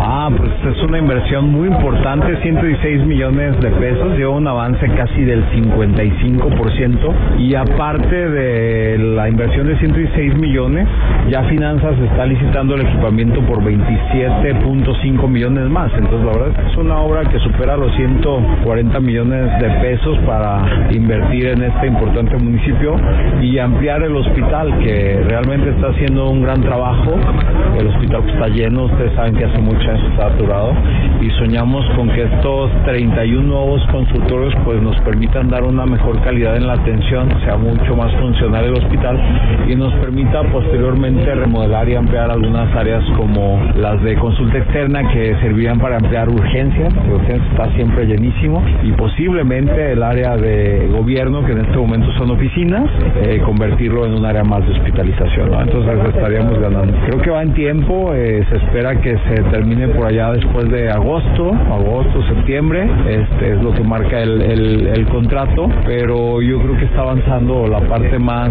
este, laboriosa eh, a muy buena velocidad, entonces yo espero que lo que sigue pueda estar en tiempo y forma. Eh, una vez una vez que lo entreguen hay que equiparlo y posiblemente después del 15 de septiembre, ¿no? Antes de que termine este año, en el último trimestre, porque sí, este año tiene que estar ya puesta en funcionamiento por parte del gobernador Diego y ya dando consulta aquí los médicos y que nos permitan incluso ya hacer el proyecto para remodelar, que no se puede hacer hasta que estén vacíos esos espacios. La torre de consultorios de especialidades médicas del Hospital General de Irapuato beneficiará a más de 707 mil habitantes de los municipios de Irapuato, Abasolo, Guanímaro, Cuerámaro, Pueblo Nuevo y Pénjamo, quienes no cuentan con derecho a biencia médica. Cabe recordar que para la construcción de la torre de especialidades médicas se destinó una inversión estatal por un monto de más de 116 millones de pesos, más 27.5 millones de pesos de equipamiento. La obra contempla la construcción de una estructura de cuatro niveles con una superficie total de edificación de 3.020 metros cuadrados, donde los tres primeros niveles corresponden a consulta externa y servicios complementarios. En ellos se ubicarán 31 consultorios de distintas especialidades médicas, quedando en el cuarto nivel el área de administración y auditorio. Informó Victoria García. Pues ahí tiene las fechas, ya estará este mismo año dando atención el personal médico en esta torre de consultorios del Hospital General. Ya está anunciado, terminará en el mes de agosto su construcción y luego viene el equipamiento para que este mismo año se encuentre dando servicio. Interesante lo que cita el secretario de Salud. Una vez que se desocupen algunos espacios de el hoy Hospital General, de este vetusto Hospital General de Irapuato, y no lo digo despectivamente, se va a hacer una remodelación del espacio que mucha falta le hace. Se va a hacer una, una adecuación de los espacios para darle mayor modernidad y funcionalidad para que esto pues pueda dar atención no solamente a los usuarios de Irapuato, sino también de todo el centro del estado de Guanajuato. Muy bien, también en su visita a Irapuato, el gobernador confirmó que su administración sí va a invertir en el estadio Sergio León Chávez una vez que se tenga el aval de la Femex Food para que un equipo de fútbol juegue aquí y para ello insisten que deben retirarse todos los litigios legales que se encuentran en curso. El gobernador de Guanajuato, Diego Sinué Rodríguez Vallejo, confirmó que el gobierno estatal invertirá en el estadio Sergio León Chávez, siempre y cuando la federación le dé el visto bueno a una franquicia para jugar y que se desistan de todos los litigios legales que se encuentran involucrados. En entrevista, el gobernador comentó que ya hubo una reunión con los involucrados para analizar la viabilidad de traer una franquicia que cumpla con los requisitos que marca la Federación Mexicana de Fútbol. Insistió en que si todos los involucrados en pleitos legales se desisten de sus demandas, el Estado está en disposición de invertir el recurso que sea necesario para poner en marcha el estadio. Y estuvimos platicando de la viabilidad de traer un proyecto que sea pues de gente de Irapuato, que sea de gente que quiera a la, afición, a la, plaza, y, lo estamos viendo viable, ¿no? Hay muchas cosas que hacer, que revisar. Lo que se está platicando es que, necesitamos primero pues, que nos confirme la federación de que es viable traer un, equipo. Eh, eh, por los tiempos, eh, hay que revisando. Hay una serie de demandas que están este, cruzadas, me refiero a que entre el antiguo club, el municipio, que lo que acordamos ahí que en caso de que sea positivo el, visto bueno de la federación, tenemos todos que, que resistirse sus denuncias, sus demandas para poder arrancar de ceros. Yo les fue el comentario que les hice a todos los involucrados. Si todos se desisten, el Estado está en disposición de invertir de recurso que sea necesario, en caso de que sea necesario invertir recursos, para que poner a, marcha el Estado. Hay una creo que ellos están pensando para, obviamente este torneo ya arrancó, sino será para otro torneo que es, en, agosto. agosto. Entonces, eh, la fecha que se están poniendo es un, es un par de meses para confirmar lo jurídico del... Iban a ir haciendo de manera paralela eh, una revisión de todos los juicios para ver el desistimiento. Sí, se está analizando como viable, no, eh, no por tanto por nosotros, sino por la federación, ¿no? O sea, yo lo que necesito es que la federación me diga, sí, sí, este equipo puede jugar en esta plaza con este dueños y, y nosotros ya cuando esto visto bueno empezaremos a ver el tema de cómo está el estadio, de qué hay que, hay que hacerle, este, de las denuncias, las demandas y ya podemos, este, yo necesito que esté otra vez el municipio en posesión del estadio para poder invertir. No, no hay fecha, bueno, la idea es que en agosto pudiera ya estar, sí, ojalá. No, pues depende mucho, primero vamos al paso uno que es que nos diga la federación que sí es viable el proyecto. Híjole, pues yo seguramente estaremos buscando, estaremos buscando algún otro equipo, pero realmente yo creo que este vale la pena al ser este, pues gente local, no gente de, de aquí de la zona que quiere invertir. El gobernador recalcó que lo que se necesita es que la federación diga sí, este equipo puede jugar en esta plaza con estos dueños, para que el Estado empiece a ver cómo está el estadio, qué hay que hacerle. Yo necesito que el estadio esté otra vez en posesión del municipio para poderle invertir. La idea es que en agosto pudiera estar, indicó Rodríguez Vallejo. En otro orden de ideas respecto a la decisión de un juez federal de dejar en arresto domiciliario a dos presuntos secuestradores, Diego Sinué lamentó esta situación que dijo es a todas luces complicado y peligroso que los posibles secuestradores estén en arresto domiciliario, con todo lo que implica una posible fuga, y aparte todavía le dan la carga de la custodia a las fuerzas del Estado, cuando hay Guardia Nacional y Ejército para hacer esas labores también, y nos implica mucho mover operatividad. Sí, la verdad que nosotros estamos, a mí cuando me notificaron esta situación, pues me parece a todas luces este, muy complicado y peligroso, ¿no? Que dos este, posibles secuestradores estén en arresto domiciliario con todo lo que implica una posible fuga, ¿no? Y, aparte, todavía le ponen la carga de la custodia a las fuerzas del Estado, cuando pues hay Guardia Nacional y Ejército que podrían estar haciendo esas, labores también. Entonces, eh, nos, nos, nos, implica mucho mover operatividad y pues yo lo que pediría al, al Poder Judicial de la Federación pues, es mayor presupuesto para que tengan más personal y no sucedan estas situaciones que sin duda vulneran este, pues, los procesos y, y dejan eh, una alta posibilidad de alguna situación irregular eh, a los a los detenidos. Cabe recordar que el primero de junio del 2019, cuando Juan Rodríguez Calcanas y su hijo Kevin Damián Barrón fueron secuestrados y los secuestradores fueron identificados como Simón y Arturo. Estos fueron detenidos a mediados del 2021, pero el 8 de febrero del 2023 fueron puestos en libertad por el juez federal del estado de Guanajuato, José de Jesús Rodríguez Hernández, que argumentó que estos sujetos llevaban más de dos años recluidos y aún no los habían juzgado. A decir del juez, los secuestradores seguirán el proceso en reclusión domiciliaria, pero la familia de las víctimas temen por su seguridad, informó Victoria García. La denuncia la hizo la buscadora de personas desaparecidas Norma Leticia Barrón y, la historia que nos narra mi compañera Vicky ocurrió eh, hace ya algunos años. Ella tiene dos, casi tres años buscando a su pareja y a su hijo. Hace más de tres años tiene buscándolos y el proceso en contra de estos sujetos, Simón y Arturo N. se complicó. Dos años tenían ya de estar esperando el juicio, la sentencia y y, esto no se dio, por lo que el abogado defensor dijo, pues están vulnerando sus derechos humanos y se les otorgó la prisión domiciliaria. Ocho de la mañana con veinte minutos, nada más por lo que respecta al asunto del estadio de fútbol, sí hay varios litigios, porque el grupo Tecamachalco, el de los San Román, dice el municipio que pues ya debió haber desalojado el estadio una vez que no se consiguió que el equipo jugara en primera división. Y dice Tecamachalco, no, pues ¿por qué? Nosotros tenemos eh, rentado el estadio. En fin, que ahí está el litigio. El municipio tiene adjudicado el inmueble durante 25 años y habrá que retirar todos los eh, juicios que se tengan para que se parta de cero, dijo el gobernador. Bueno, vamos a la pausa, 8 de la mañana con 21 minutos, temperatura 9 grados. WE 107.9 Radio. Noticias W. Ponte en contacto con nosotros al 626-2154. WhatsApp 472-303-6566 o síguenos en nuestras redes sociales. Facebook W Radio. Muchos dicen que las redes sociales son lo peor, pero gracias a ellas mi hijo salió de la ansiedad. Tuvo un accidente en motocicleta, no quería salir, tenía mucho miedo.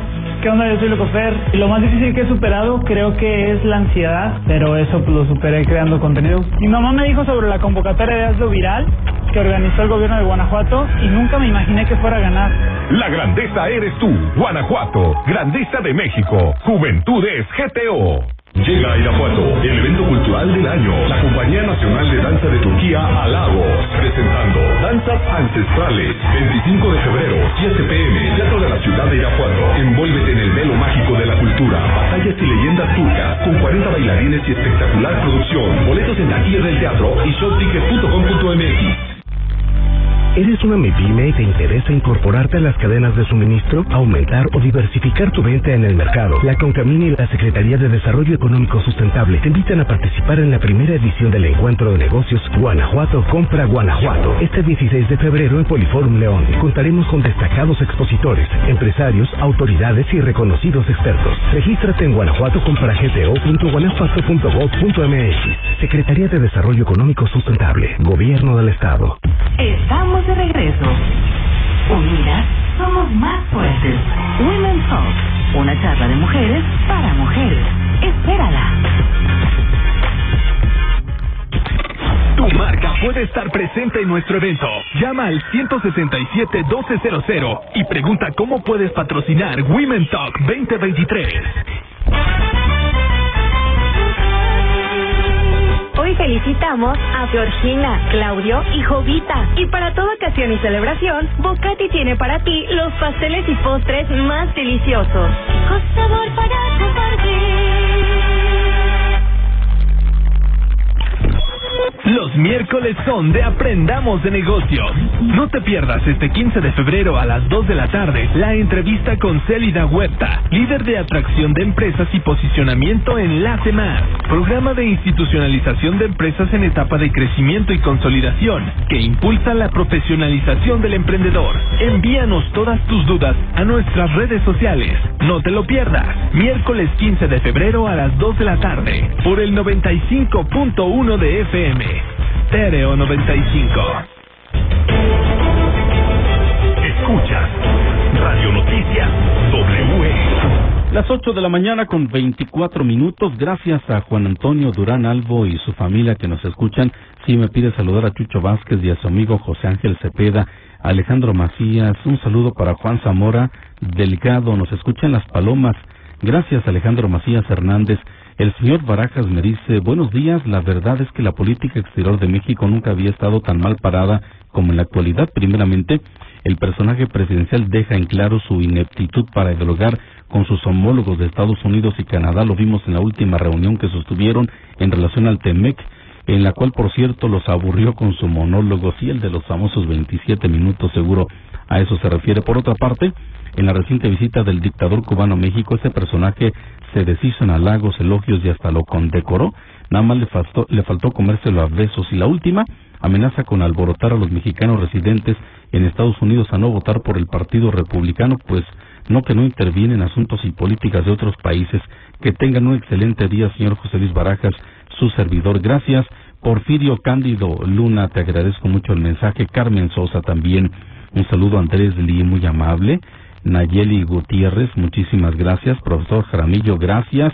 Me insisten aquí, César, lo que hay que dar son las notas completas y sin tendencia. No es fanatismo, simplemente ya no permitimos la manipulación. Estoy revisando el periódico El Universal, mi querido amigo, es el mismo contexto. Yo no lo estoy citando, estoy leyendo textualmente lo que se dio en el juicio de, en el juicio de García Luna ayer. No hay grabaciones porque no se permite. No se permiten ni grabaciones de audio ni de video, por eso estoy citando lo que informan los corresponsales de los eh, principales medios que están ahí en la corte de Brooklyn. No es ninguna tendencia, por favor. Ya hasta Gabriel Regino respondió, el, el aludido, y lo citaba yo también en el comentario. Ocho de la mañana con veintiséis minutos. El Instituto Tecnológico Superior de Irapuato, el ITESI, fue sede del programa anual de actos cívicos del gobierno municipal ayer, este programa que tiene como objetivo fomentar entre las y los estudiantes los valores cívicos, así como el orgullo por su patria y su municipio, Rodolfo Gómez Cervantes, secretario del ayuntamiento, reiteró el compromiso de trabajar para que en Irapuato exista una ciudadanía respetuosa de las normas que nos rigen, que conozcan y defiendan sus derechos, pero que también sean conscientes de sus obligaciones. Este programa de actos cívicos eh, nos ayuda a que, como ya lo dije, fomentemos el orgullo, la identidad, el amor a nuestro país, así como infundir en las estudiantes y en los estudiantes valores como el respeto, como la responsabilidad, como el compromiso, en el ánimo de fortalecer ya esa formación que ustedes reciben en las aulas a las que asisten. Nuestra intención siempre será contribuir a que Irapuato exista una ciudadanía respetuosa de las normas que nos rigen, que conozcan y defiendan sus derechos, pero que también seamos siempre conscientes de nuestras obligaciones. Todo esto nos va a ayudar sin lugar a duda a mejorar nuestra convivencia diaria y a seguir construyendo el Irapuato, el Guanajuato y el México que todos anhelamos y queremos. Mirna Sánchez Gómez, la directora del ITESI, agradeció el apoyo de las autoridades municipales, pues en los más de 26 años del instituto han logrado formar a personas de bien que día a día contribuyen a un mejor Irapuato, por lo que refrendó su compromiso de seguir trabajando con las y los jóvenes estudiantes. Gracias al compromiso y la constancia y al trabajo de la comunidad educativa del ITESI, se han consolidado importantes proyectos y se generaron nuevos esquemas para fortalecer las metas definidas en nuestro plan de desarrollo institucional. Luego del acto cívico, el grupo de danza folclórica del ITESI, estampa guanajuatense, se presentó con el baile del rebozo, esto dentro del programa de actos cívicos. Oiga, déjeme comentarle que el eh, presidente municipal de San Miguel de Allende y posible candidato del PRI al gobierno del estado, Mauricio Trejo Pureco, le respondió el dirigente estatal del PAN, quien dio por descartada una alianza con el tricolor en Guanajuato. Eduardo López Mares había asegurado que en lugar de aportarle a su partido una posible alianza con el tricolor le restaría por el nivel en que actualmente se encuentra en la preferencia de la ciudadanía. Yo realmente pienso que López Mares trae la brújula desorientada. No es el PRI el que está buscando eh, conservar el registro o no es el PRI el que está buscando su supervivencia. Más bien es él y el PAN los que deberían de estar buscando su permanencia al frente del poder en el gobierno del Estado. Eso es lo que dijo Mauricio Trejo Poreco, quien se habla será el candidato a gobernador por parte del Partido Revolucionario Institucional, solo que se dé la alianza entre PAN y PRI, pues habrá que esperar quién es el, el candidato. Hace un rato mi compañero Israel López Chiña se refería al tema de la ensambladora de autos eléctricos de la marca Tesla, que se anunció vendría a México, pues sí, muchos levantaron la mano, el presidente de la República había señalado que le gustaría que estuviera junto al Aeropuerto Internacional Felipe Ángeles en un predio que tiene todas las facilidades. Hubo otros estados como San Luis Potosí que levantaron la mano, incluso el propio presidente municipal de Salamanca dijo, pues aquí tenemos los terrenos de la fallida refinería. Seguramente lo recuerda cuando se compró en tiempos de Juan Manuel Oliva una gran cantidad de terrenos para albergar a una nueva refinería que había prometido el entonces presidente Felipe Calderón y puso en competencia tanto al estado de Guanajuato como al de Hidalgo. Finalmente, pues no se dio absolutamente nada y ahí quedaron los terrenos que de alguna manera han eh, permanecido ociosos, pero no. De acuerdo al periodista Mario Maldonado, el magnate Elon Musk y su grupo de asesores ya decidieron instalar la planta de producción de autos Tesla en el estado de Nuevo León, por lo que allá prácticamente dan por hecho que el próximo primero de marzo será oficial el anuncio.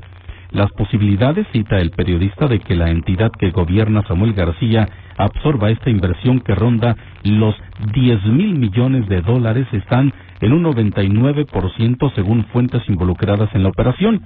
Dice el periodista, las décimas que faltan se entienden únicamente por una feroz estrategia del gobierno de Andrés Manuel López Obrador por intentar aprovechar este complejo como un detonador del aeropuerto Felipe Ángeles.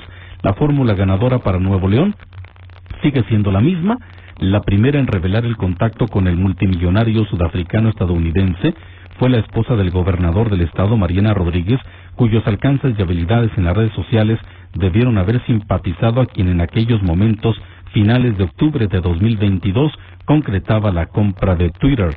Elon Musk ya había ventilado un par de meses atrás, en agosto del 2022, la posibilidad de instalar una planta en México como parte de una estrategia global para producir 20 millones de sus vehículos eléctricos para 2030, con miras a alcanzar los 100 millones de automóviles fabricados para mediados de la siguiente década. Las señales no han cambiado en los últimos dos meses. El dueño de Tesla ha posado su visión de futuro en el estado de Nuevo León, pese a que en el centro del país quieren darle un jaloncito al pasado, hacia los tiempos en que las grandes inversiones de economía e infraestructura debían ajustarse a los caprichos presidenciales, cita, le repito el periodista Mario Maldonado. Para él, pues ya está prácticamente a unos días de anunciarse la llegada de esta planta de Tesla para el estado de Nuevo León. Sí, es una muy buena inversión pero también por hablar un poquito de los vehículos eléctricos, habrá una etapa crítica cuando la pilota que usan los vehículos eléctricos se degrade, así como la pila de su celular poco a poco se va degradando, es decir, le va durando menos la carga, tiene que cargarlo durante más tiempo hasta que ya deja de servir la pila.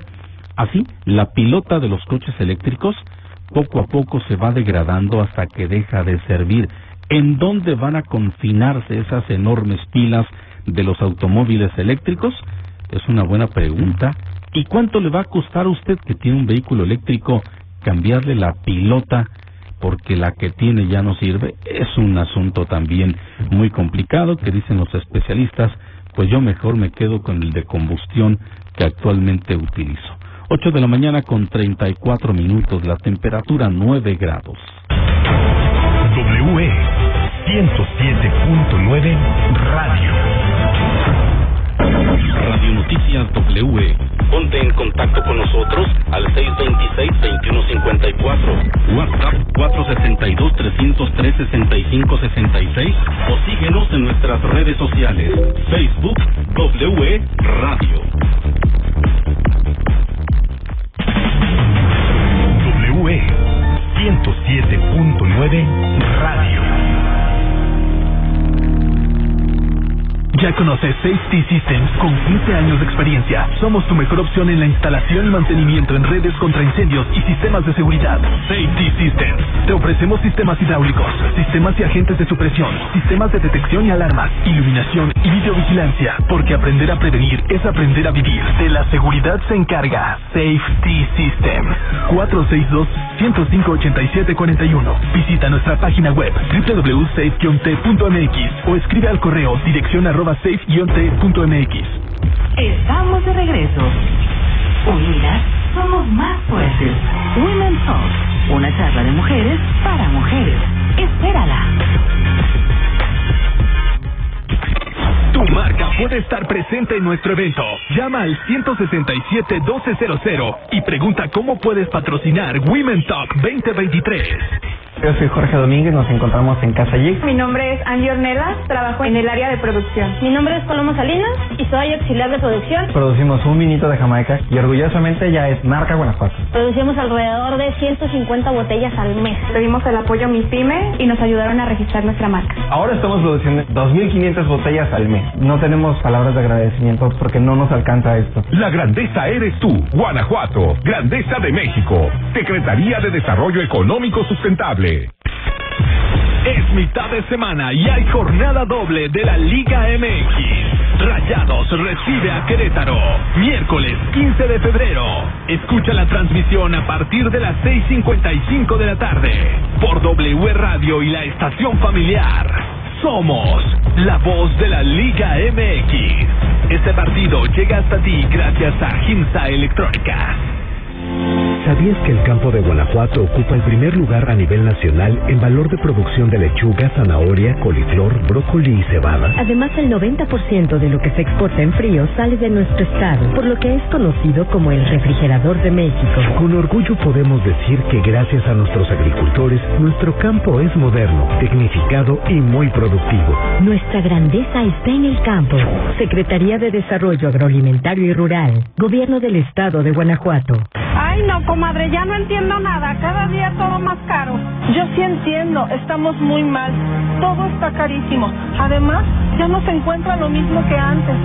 En México, vivimos una crisis alimentaria. La inflación y la falta de seguridad han generado carestía de alimentos y precios altísimos. En el PRD proponemos un plan de emergencia alimentaria que garantice el acceso a los alimentos a precios justos. PRD. Ya entrados en la diversión, no falta quien saque. Pero la verdad, los inhalantes lo único que sacan es un daño cerebral irreversible, alucinaciones y desorientación. Es más grande el sufrimiento que causa su consumo que el dolor que lleva a inhalar un solvente. No te arriesgues. Si necesitas ayuda, llama a la línea de la vida, 800-911-2000. Secretaría de Gobernación, Gobierno de México. La influenza es una enfermedad respiratoria que se incrementa en la temporada invernal y puede tener efectos graves en la salud. La vacuna es la mejor forma de protegernos. Acude a tu unidad de salud para vacunar a niñas y niños de 6 a 59 meses, personas con enfermedades crónicas, mayores de 60 y embarazadas. Por tu bienestar y el de tu familia, vacúnense. Secretaría de Salud. Gobierno de México. Este programa es público, ajeno a cualquier partido político. Queda prohibido su uso para fines distintos a los establecidos en el programa. ¿Sabes qué hace la CNDH? No, la verdad no, ni idea. Esta CNDH cuenta con diversas formas para proteger tus derechos humanos.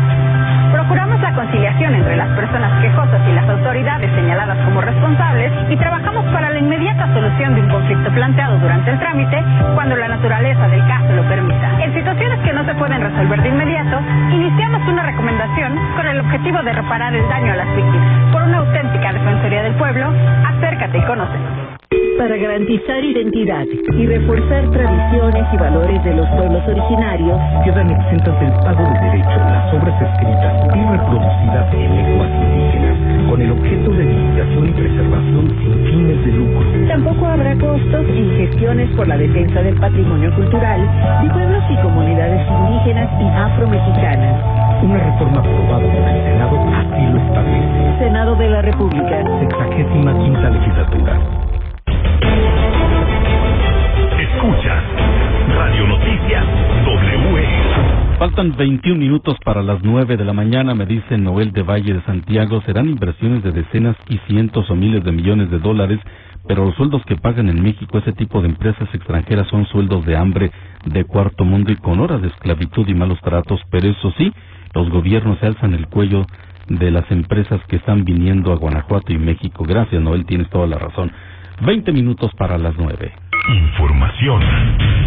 Salamanca. Que en Salamanca se está buscando la posibilidad de comprar una planta asfaltadora. Coquita, ¿cómo estás? Buenos días, platícanos. Así es, señor César. ¿Cómo está usted? Muchas gracias. Muy buen día. Déjeme decirle que el director general de Obra Pública, Roberto Robles Muñoz, informó que el municipio tiene contemplado comprar una planta asfaltadora y con ello tener ahorros en la aplicación de este asfalto. Además, dice, con ello se podrían ampliar las metas. Esto luego de que el año pasado tuvieron que pagar poco más de 5 millones de pesos en la maquila de lo que es el asfalto para poderlo aplicar en la rehabilitación de las calles. Y bueno, pues al respecto, esto fue lo que nos agregó. Este, la, el municipio anualmente estamos gastando alrededor de 5 millones de pesos en la pura maquila. El año pasado nada más eh, el año pasado nada más eh, se maquilaron 400 toneladas, pero ahora también nos donó 570. A todo para transformar esas 570 son más de 5 millones de pesos. Entonces se ve la oportunidad de que mejor ya el municipio sea el mismo que maquile la- el, el asfalto, lo maquile y ya tener más autosuficiencia, pero este es un proceso que lleva su tiempo, no es nada más compro la planta, sí, primero hay que comprarla obviamente la planta y después hay que capacitar al personal, hay que, hay que, hay que tener laboratorio, pero son ya gastos mínimos, lo más fuerte es el costo de la planta. Entonces, eh, ahorita se está previendo que en el primer semestre se haga la, se haga la compra, pero todavía estamos en espera de la autorización de las finanzas, ¿no? Pero esa es la, esa es la visión, que ya se compre la, la planta de la planta soldadora. La planta. Ahorita ya nosotros tenemos que gastarnos el donativo de Pemex porque tiene una fecha perentoria, pero la idea es ya comprar esta planta, también la misma emulsión, ya tenemos la planta de emulsión para también fabricar emulsión y ya tener nosotros más autosuficiencia. Y las empresas van a seguir teniendo trabajo, ¿por qué? Porque se va a seguir contratando las empresas para que lo apliquen, pero que ya nosotros se lo demos como municipio. Pues es una inversión muy buena a largo plazo, ¿no, Coquita? Sí, efectivamente, este apenas es un proyecto. Dice que este año se tendrá todavía que aplicar la- el donativo de Pemex en- a través de constructores eh, que se dedican, pues, a, que tienen esta especialidad. Eh, dice que se esperan que en la segunda mitad de este año ya se pueda comprar esa planta saltadora y poder, pues, eh, aplicarlo de manera directa, tener ahorros, ampliar las metas y, sobre todo, bueno, pues dice, seguramente se seguirá contratando a los constructores porque ellos serán los que, al final de cuentas, pues, se apliquen el producto, así como también el transporte que se paga para sacar el asalto de petróleos mexicanos, que en su totalidad es donado por por petróleos mexicanos. Así que bueno, pues sabemos de esperar. Es un proyecto interesante y bueno que podría pues ayudar ayudar bastante en ampliar las metas de rehabilitación y pavimentaciones de calles. Perfecto, bueno, vamos al tema de la agricultura, Coquita. Sí, déjame decirle que don Héctor Ortega Razo, secretario de Comercialización y Cosechas de la CNC estatal, dijo que es urgente que se ponga en marcha o que se retome el programa de almacenamiento de granos en el estado para garantizar el abasto en Guanajuato. Esto luego que eh, aseguró que en la administración estatal pasada, junto con el gobierno federal, se instalaron silos en eh, diferentes municipios del estado para pues ignorar, para guardar los granos que aquí se producen y que bueno pues esto pues estuviera pues abasteciendo la demanda en lo que es el estado de Guanajuato. Sin embargo, este programa fracasó caso no está funcionando, incluso dice que algunos de estos silos ya ni siquiera existen.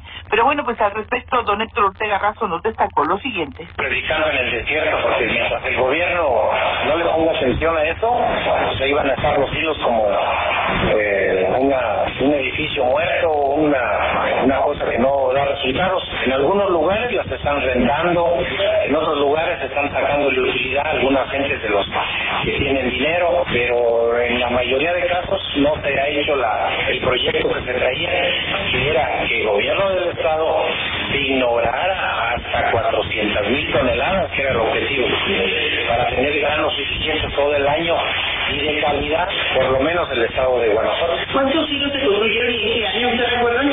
No recuerdo el año, pero se construyeron 38, 38 o 36 hilos, pero no recuerdo el año. ¿El gobierno de...? Fue el gobierno federal 50% y gobierno del estado el otro 50%. Aquí era Márquez Márquez, que estaba de...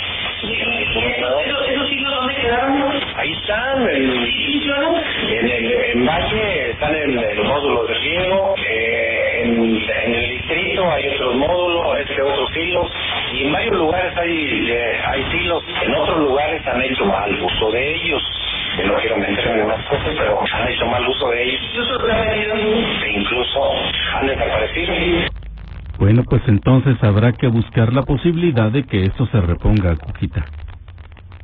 Sí, efectivamente dice que ello permitiría, bueno, el, al menos el proyecto original planteaba almacenar hasta 400 mil toneladas y que, bueno, pues estas eh, sirvieran para abastecer lo que es el mercado interno en el estado de Guanajuato y no tener que traer eh, granos de otros eh, lugares, incluso de otros países, que, bueno, no se sabe en qué condiciones estén llegando y en qué condiciones se, eh, se llegó a esta producción. Así que, pues, esa es una propuesta que está haciendo, que espera que se tome en cuenta y que para las próximas cosechas, porque al menos en esta de trigo y de cebada que está establecida, pues dice será muy pobre debido a que pocos se pudieron sembrar por la escasez de agua.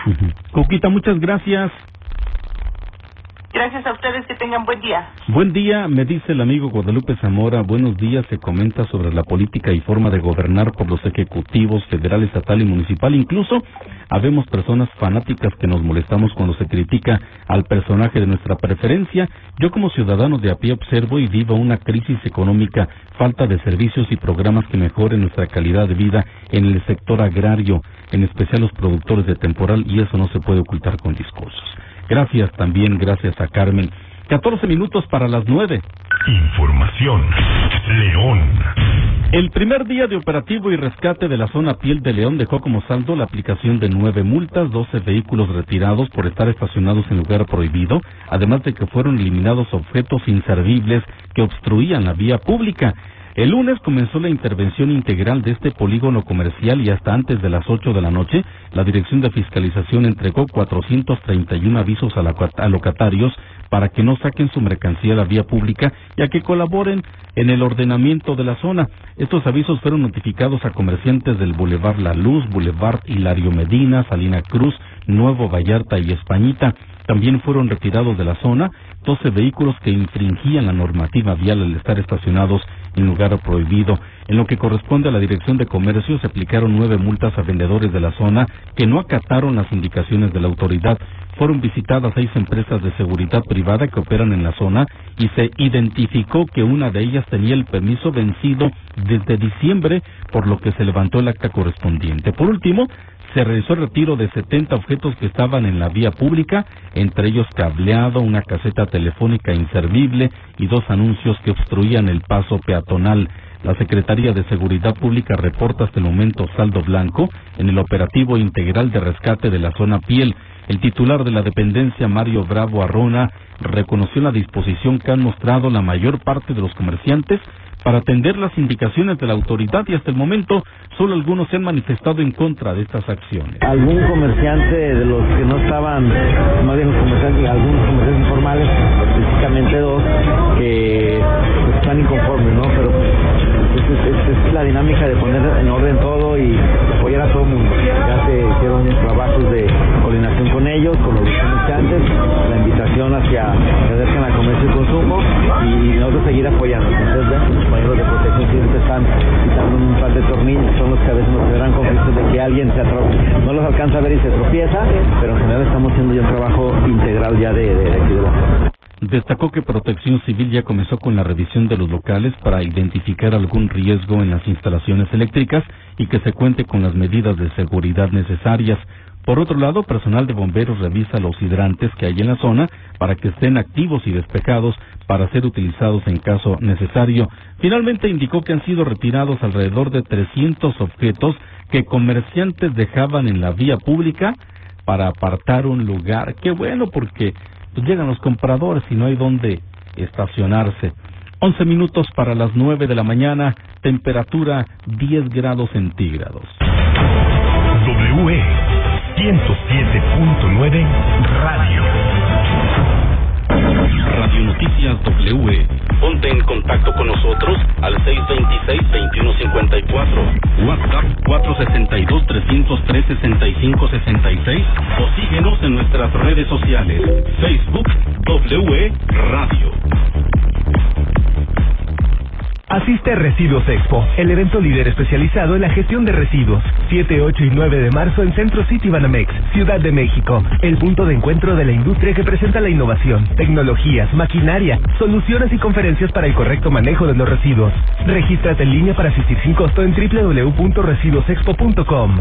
Clínica de Varices y Úlceras en Irapuato. Tu problema de salud son las varices. Te ofrecemos el mejor tratamiento. Olvídate de las molestas varices y úlceras varicosas. Búscanos en Facebook como Clínica de Varices y Úlceras en Irapuato. Celular y WhatsApp 462-106-8795 o visítanos en Rancho El Guayabo, en Irapuato, Guanajuato. Clínica de Varices y Úlceras en Irapuato.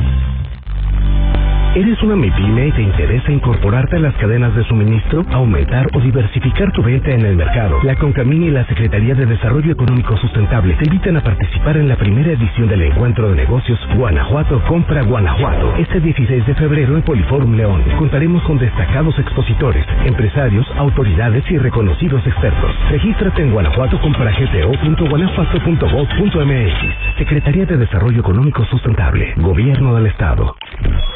Los miércoles son de Aprendamos de Negocios. No te pierdas este 15 de febrero a las 2 de la tarde la entrevista con Célida Huerta, líder de atracción de empresas y posicionamiento en La Más, programa de institucionalización de empresas en etapa de crecimiento y consolidación que impulsa la profesionalización del emprendedor. Envíanos todas tus dudas a nuestras redes sociales. No te lo pierdas. Miércoles 15 de febrero a las 2 de la tarde por el 95.1 de FM.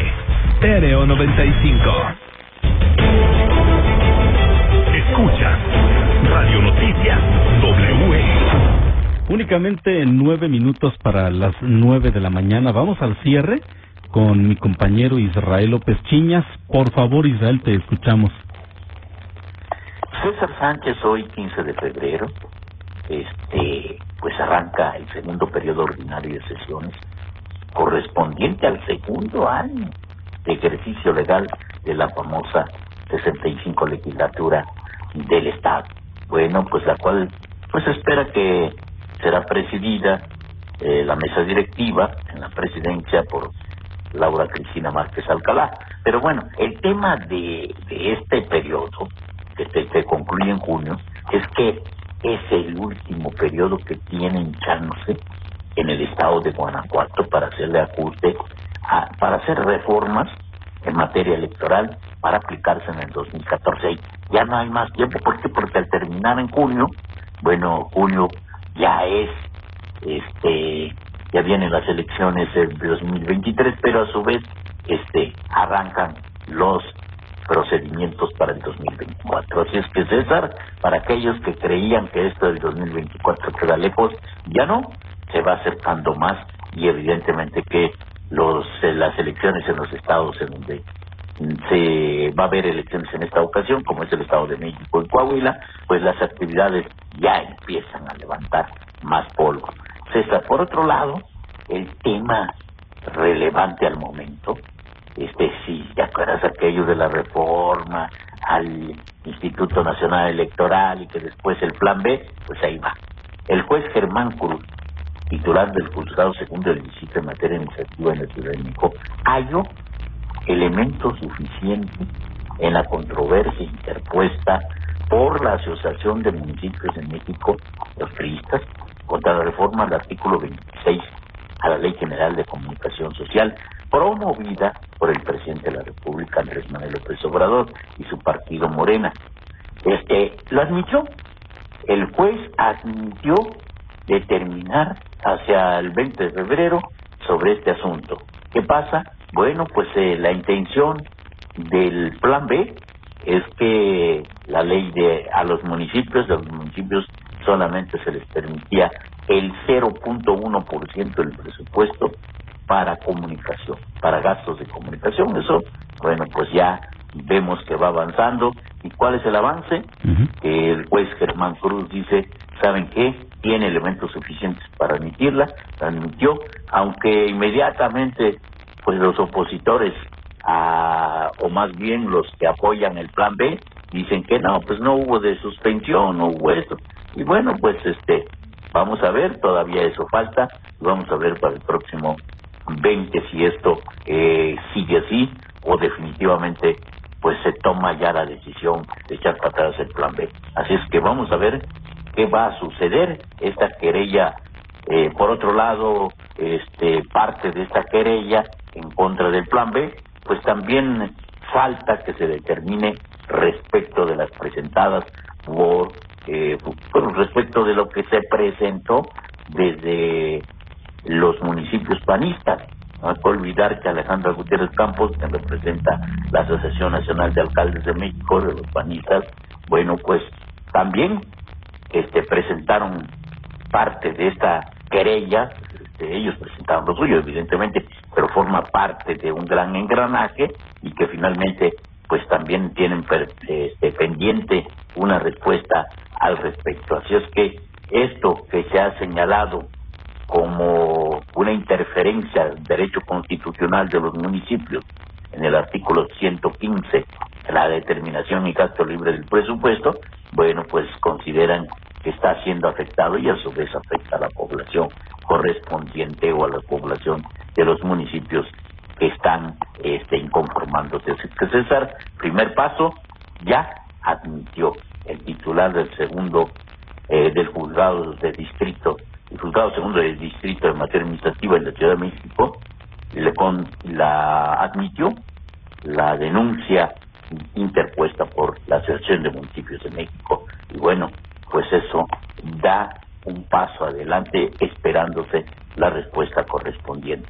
Y bueno, César Sánchez, también este camino pues este se vio como una posibilidad de parte de Morena y su partido de limitar la operatividad de los municipios por medio de la ley que afecta a los medios de comunicación. Así es que esto pues va a ser una situación compleja todavía, es una condición que evidentemente va a ir dejando rasgos. Aunque hay que decirlo, ya este Morena está trabajando otros aspectos, pero bueno, finalmente lo que está en medio es el asunto de los municipios, cómo van a quedar los municipios, porque no hay que olvidar que ellos, de acuerdo con la Constitución, son los que determinan sus presupuestos, que en qué se va a gastar la lana que ingresa a las arcas municipales, no solamente lo que pagan los ciudadanos, sino también lo que envían de las entidades federativas como de la Federación César Sánchez. Pues Israel, de esto vamos a estar atentos a ver cómo va el curso legal que toma. Te agradezco mucho, Israel. ¿Por qué César a tus órdenes y que siga la fiesta? Sí, que la pasen bien. Gracias, muy amable. Hoy es aniversario de la Fundación de Irapuato. Muchas actividades, participe en ellas. Ya le dimos aquí todo lo que habrá este 15 de febrero. Dos minutos para las nueve. Muchas gracias. Hasta por la tarde. La información más relevante de todo el estado está aquí. Radio Noticias, el podcast. Escúchanos en vivo de lunes a viernes, 7 de la mañana por W Radio 107.9 FM o wradio.com.mx. Una producción digital de Radio Grupo Antonio Contreras. Todos los derechos reservados.